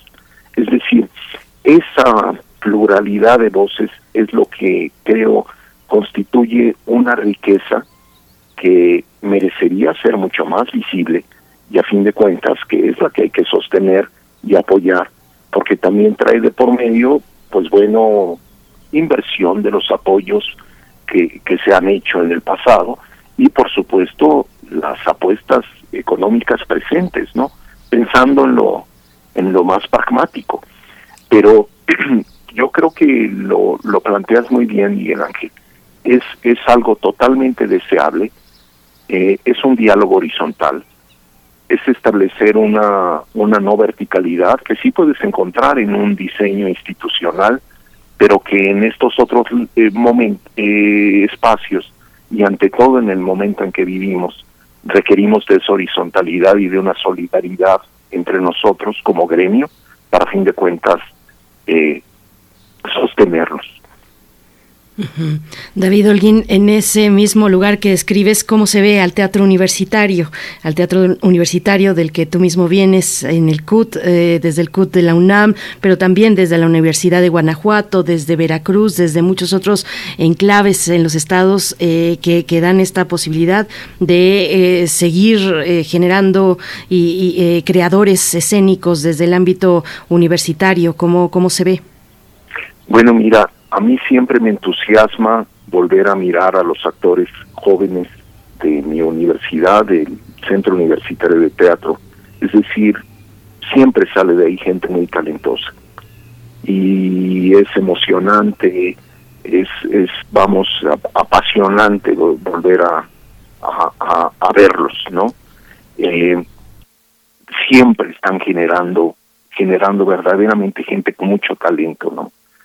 Eh, y bueno, veo, por supuesto, en muchos otros lugares donde hay una comunicación entre el, el, el trabajo que hace se hace en la academia y digamos las compañías eh, que van surgiendo y donde uno ve, pues por supuesto, mucha gente con una muy buena formación y sólida formación en el SAI de Yucatán, por ejemplo, y que hace un vínculo inmediato con eh, compañías como Murmurante o como la de Ariadna, eh, o que tienen ya proyectos eh, autogestivos y donde empiezan pues esa esa batalla propia, pero que parte también del vínculo entre entre una escuela con profesores buenos como es la SAI con con digamos este una una aspiración artística.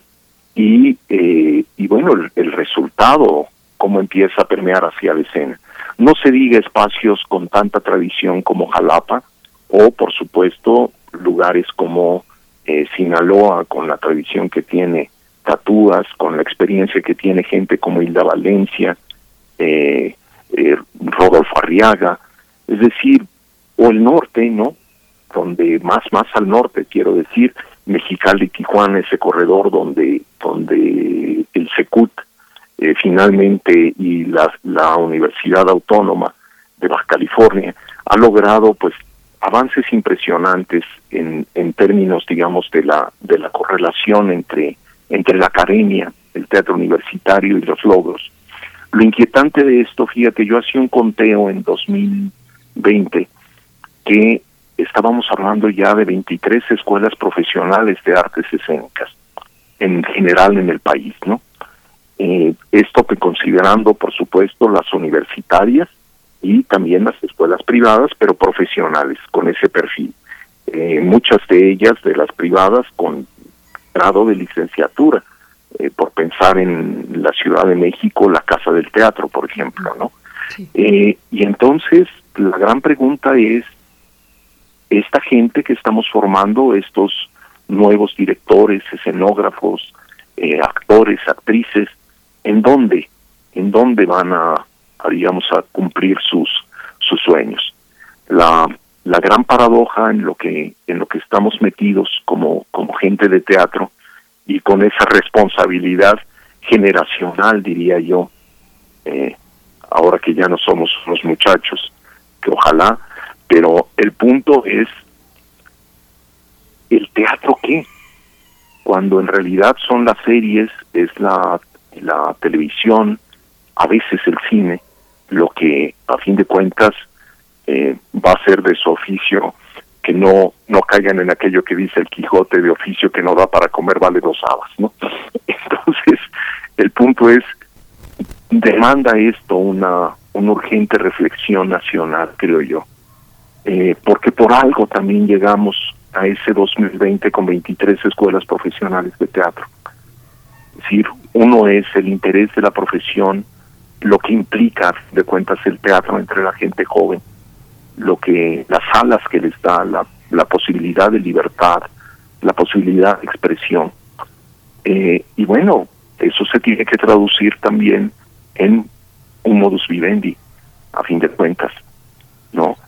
eh, que nos hace muy diferentes en términos de aspiración finalmente a lo que son el mundo de las series, que no lo no no no digo nada en contra, se hacen cosas maravillosas y y demás, pero es diferente, es otro otro otro ámbito en última instancia.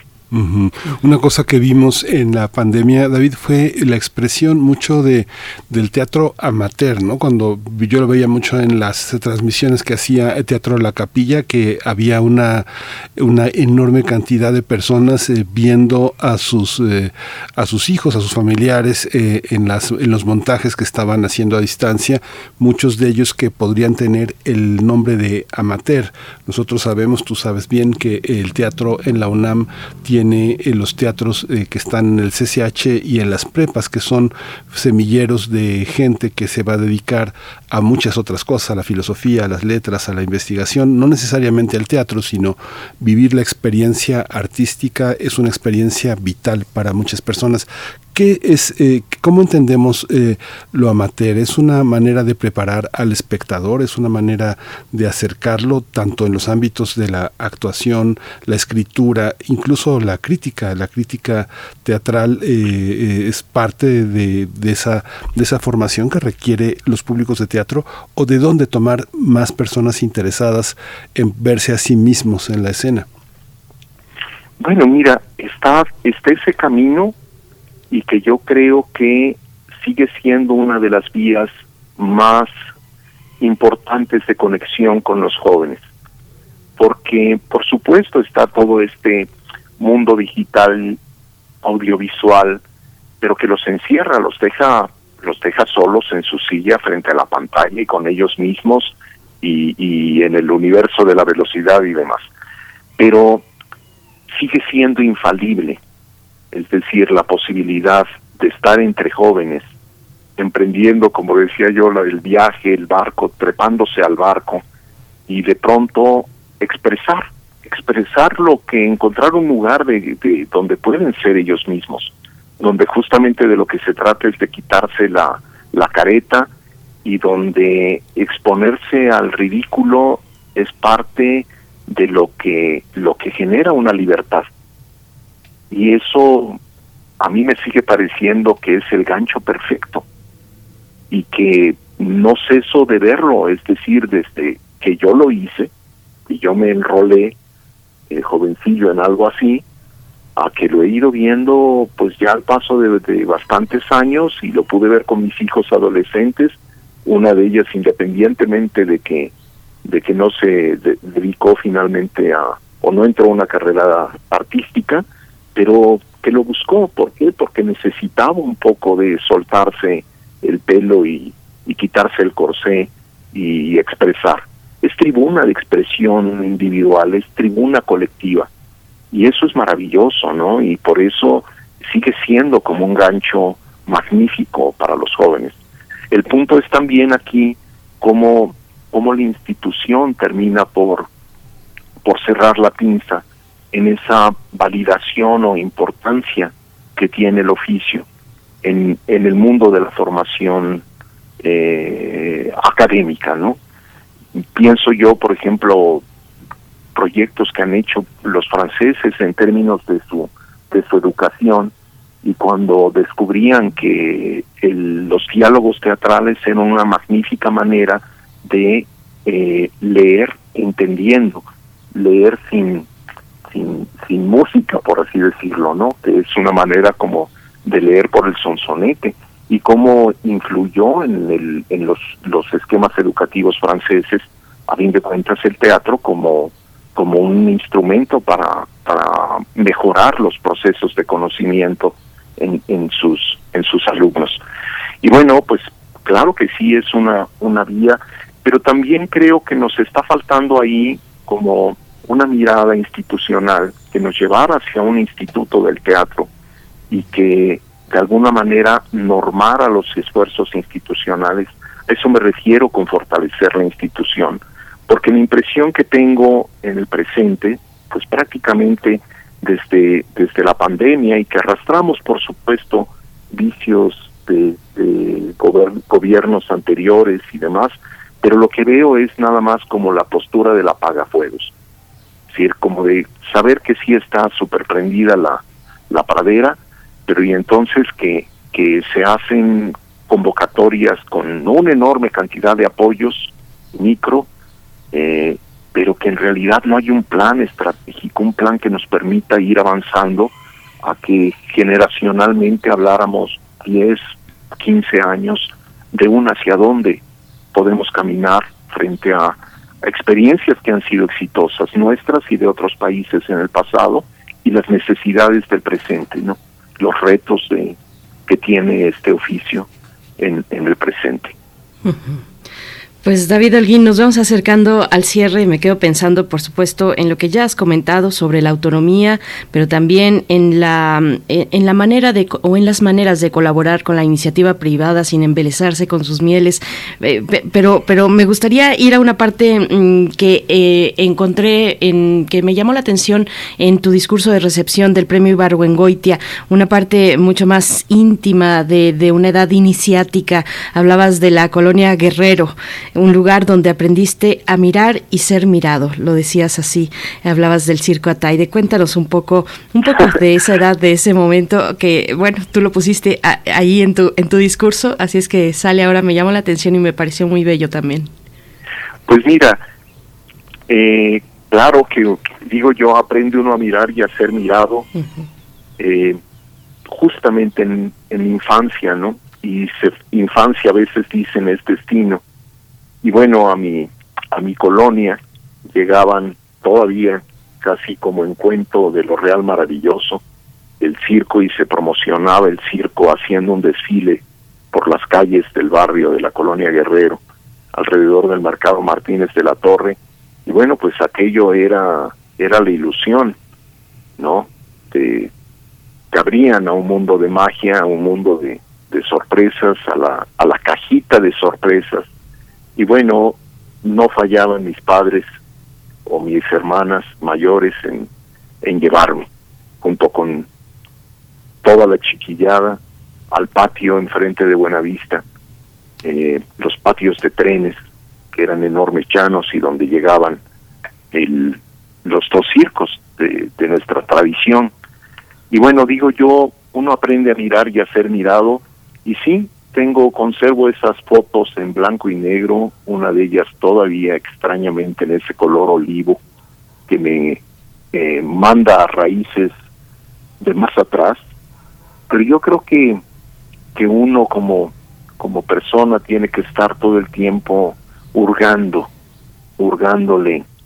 Eh, cuando uno deja, pierde de vista sus fotos, fotos de infancia, sus fotos de sus eh, demonios familiares de, del lugar donde creció, uno empieza a extraviarse. Esa es mi, mi impresión. Y bueno, ahorita ya eh, que me acerco al sexto piso, eh, de pronto uno empieza a echar esas miradas hacia, hacia, hacia adentro, ¿no? Y bueno, ahí me encuentro como, como en ese, esa ventanita sagrada a un espectador pequeño mirando y, hoy que me dediqué a esto, pienso que, que ha valido la pena, que, que tiene sentido. Eh, esa, esa duplicidad de pronto de miradas eh, como ventanas pues hacia, hacia el interior. Yo creo que eso hace mucho, mucho la, la, los oficios artísticos. Si nos, nos permiten volver a conectar con, con raíces hondas y necesarias para, para, para vivir y para estar con, con los otros en paz y, y tratando de, de, de, apoyar al otro. De, Desde, como decía Hugo por ahí, ayudarnos a bien morir, pero también ayudarnos a bien vivir, a fin de cuentas, ¿no? Que, que creo que es una de las misiones que cumple cumple nuestro oficio, de las misiones profundas que, que aprendemos nuestra, nuestra educación sentimental, digamos. David, ya llegamos al final, pero no, no, no, quisiera dejar de preguntarte, ¿cómo vislumbras eh, ya en el último minuto, eh, en esta experiencia de ver al país, eh, cómo observas el, el, teatro infantil? Para, para, para dónde va ahora que uno piensa que, no sé, yo la experiencia que tengo de, de, ver, de ver jugar a los niños prácticamente parte de la experiencia terapéutica psicológica es el juego, es una manera de soñar y el teatro infantil es una manera de soñar. Eh, hay muchos juguetes que parecen pequeñas obras de teatro. ¿Cómo vislumbras esta parte del público infantil y de los teatristas infantiles? ¿Están en el mismo nivel? Mira, tenemos una tradición riquísima, ¿no? Y creo yo que, que gente como Maribel Carrasco, como Lourdes, Lourdes Pérez Gay, Amaranta Leiva, eh, los, los actores que, que se formaron en la troupe, es decir, como Carlos Converso, o sea, brincan nombres, ¿no? Y estoy dejando muchos otros, eh, Barreiro, muchos otros este, artistas eh, fundamentales, es decir, de primerísimo nivel, eh, tanto en sus reflexiones como en sus logros, y, y bueno, que están no solo afortunadamente en la Ciudad de México, sino en muchas ciudades del país. Y yo creo que ahorita sería el gran momento, digamos, donde se tuviera que reforzar proyectos institucionales como, como el, el teatro que visitaba las escuelas, el teatro escolar mexicano, con una tradición importantísima de ir a las escuelas y también de las escuelas al teatro. Es decir, eso está en la raíz de la fundación de, del Teatro de Bellas Artes, por ejemplo. Es decir, pensar en, en, en, en, en esta, esas batallas ¿no? que dieron todas estas generaciones y que bueno, es el, es el momento, es el momento frente a nuestros niños que han estado encerrados, nuestros niños que han estado sin socializar. Es decir, estos son expertos, saben de terapia tanto, creo yo, como eh, los psicólogos, como los psicoterapeutas y demás, de primera mano. Es decir, como decía Peter Brook con el descubrimiento de las neuronas espejo, que decía, le han dado nombre científico a algo que la gente de teatro sabía desde tiempos ancestrales. Creo que tenemos gente preparadísima, de primerísimo nivel. Eh, lamentablemente, muchas veces los eh, los propios, los propios, este, la propia gente de teatro, al menos a mí me tocó verlo con, con mis maestros de, de, al menos los que me tocó, que lo veían como, como hermanos menores, vamos a ponerlo así. Y creo yo que, que vamos, hacen una, unas cosas maravillosas, ¿no? Realmente. Pues David Holguín, enhorabuena, enhorabuena por esta carrera, por esas compañías, eh, por esos, eh, por esas querencias también. David Holguín, dramaturgo, narrador, ensayista y director de teatro. Nos vemos en el Milagro. Yo ya me quedé con muchas ganas de ir a ver Mamá Zombie. Te agradecemos este tiempo con la audiencia de Primer Movimiento y nos encontramos pronto. Hasta pronto, David Holguín. Muchísimas gracias, Berenice, Miguel Ángel. Un fuertísimo abrazo y gracias por esta oportunidad de de hablar de esta pues de esa de esa pasión que compartimos. Muchas gracias. Fuertísimo abrazo y mil gracias. Gracias, David. Pues ya nos vamos, ya nos dieron las 10, un minuto. Esto fue primer movimiento. El mundo desde la universidad. Radio UNAM presentó Primer Movimiento, El mundo desde la universidad, con Berenice Camacho y Miguel Ángel Quemain en la conducción. Frida Saldívar y Violeta Berber, producción. Antonio Quijano y Patricia Zavala, noticias. Miriam Trejo y Rodrigo Mota, coordinadores de invitados. Tamara Quirós, redes sociales. Arturo González y Socorro Montes, operación técnica. Servicio social, Vicente Pérez e Iván Chavarría. Locución, Tessa Uribe y Juan Stack. Quédate en sintonía con Radio UNAM. Experiencia sonora.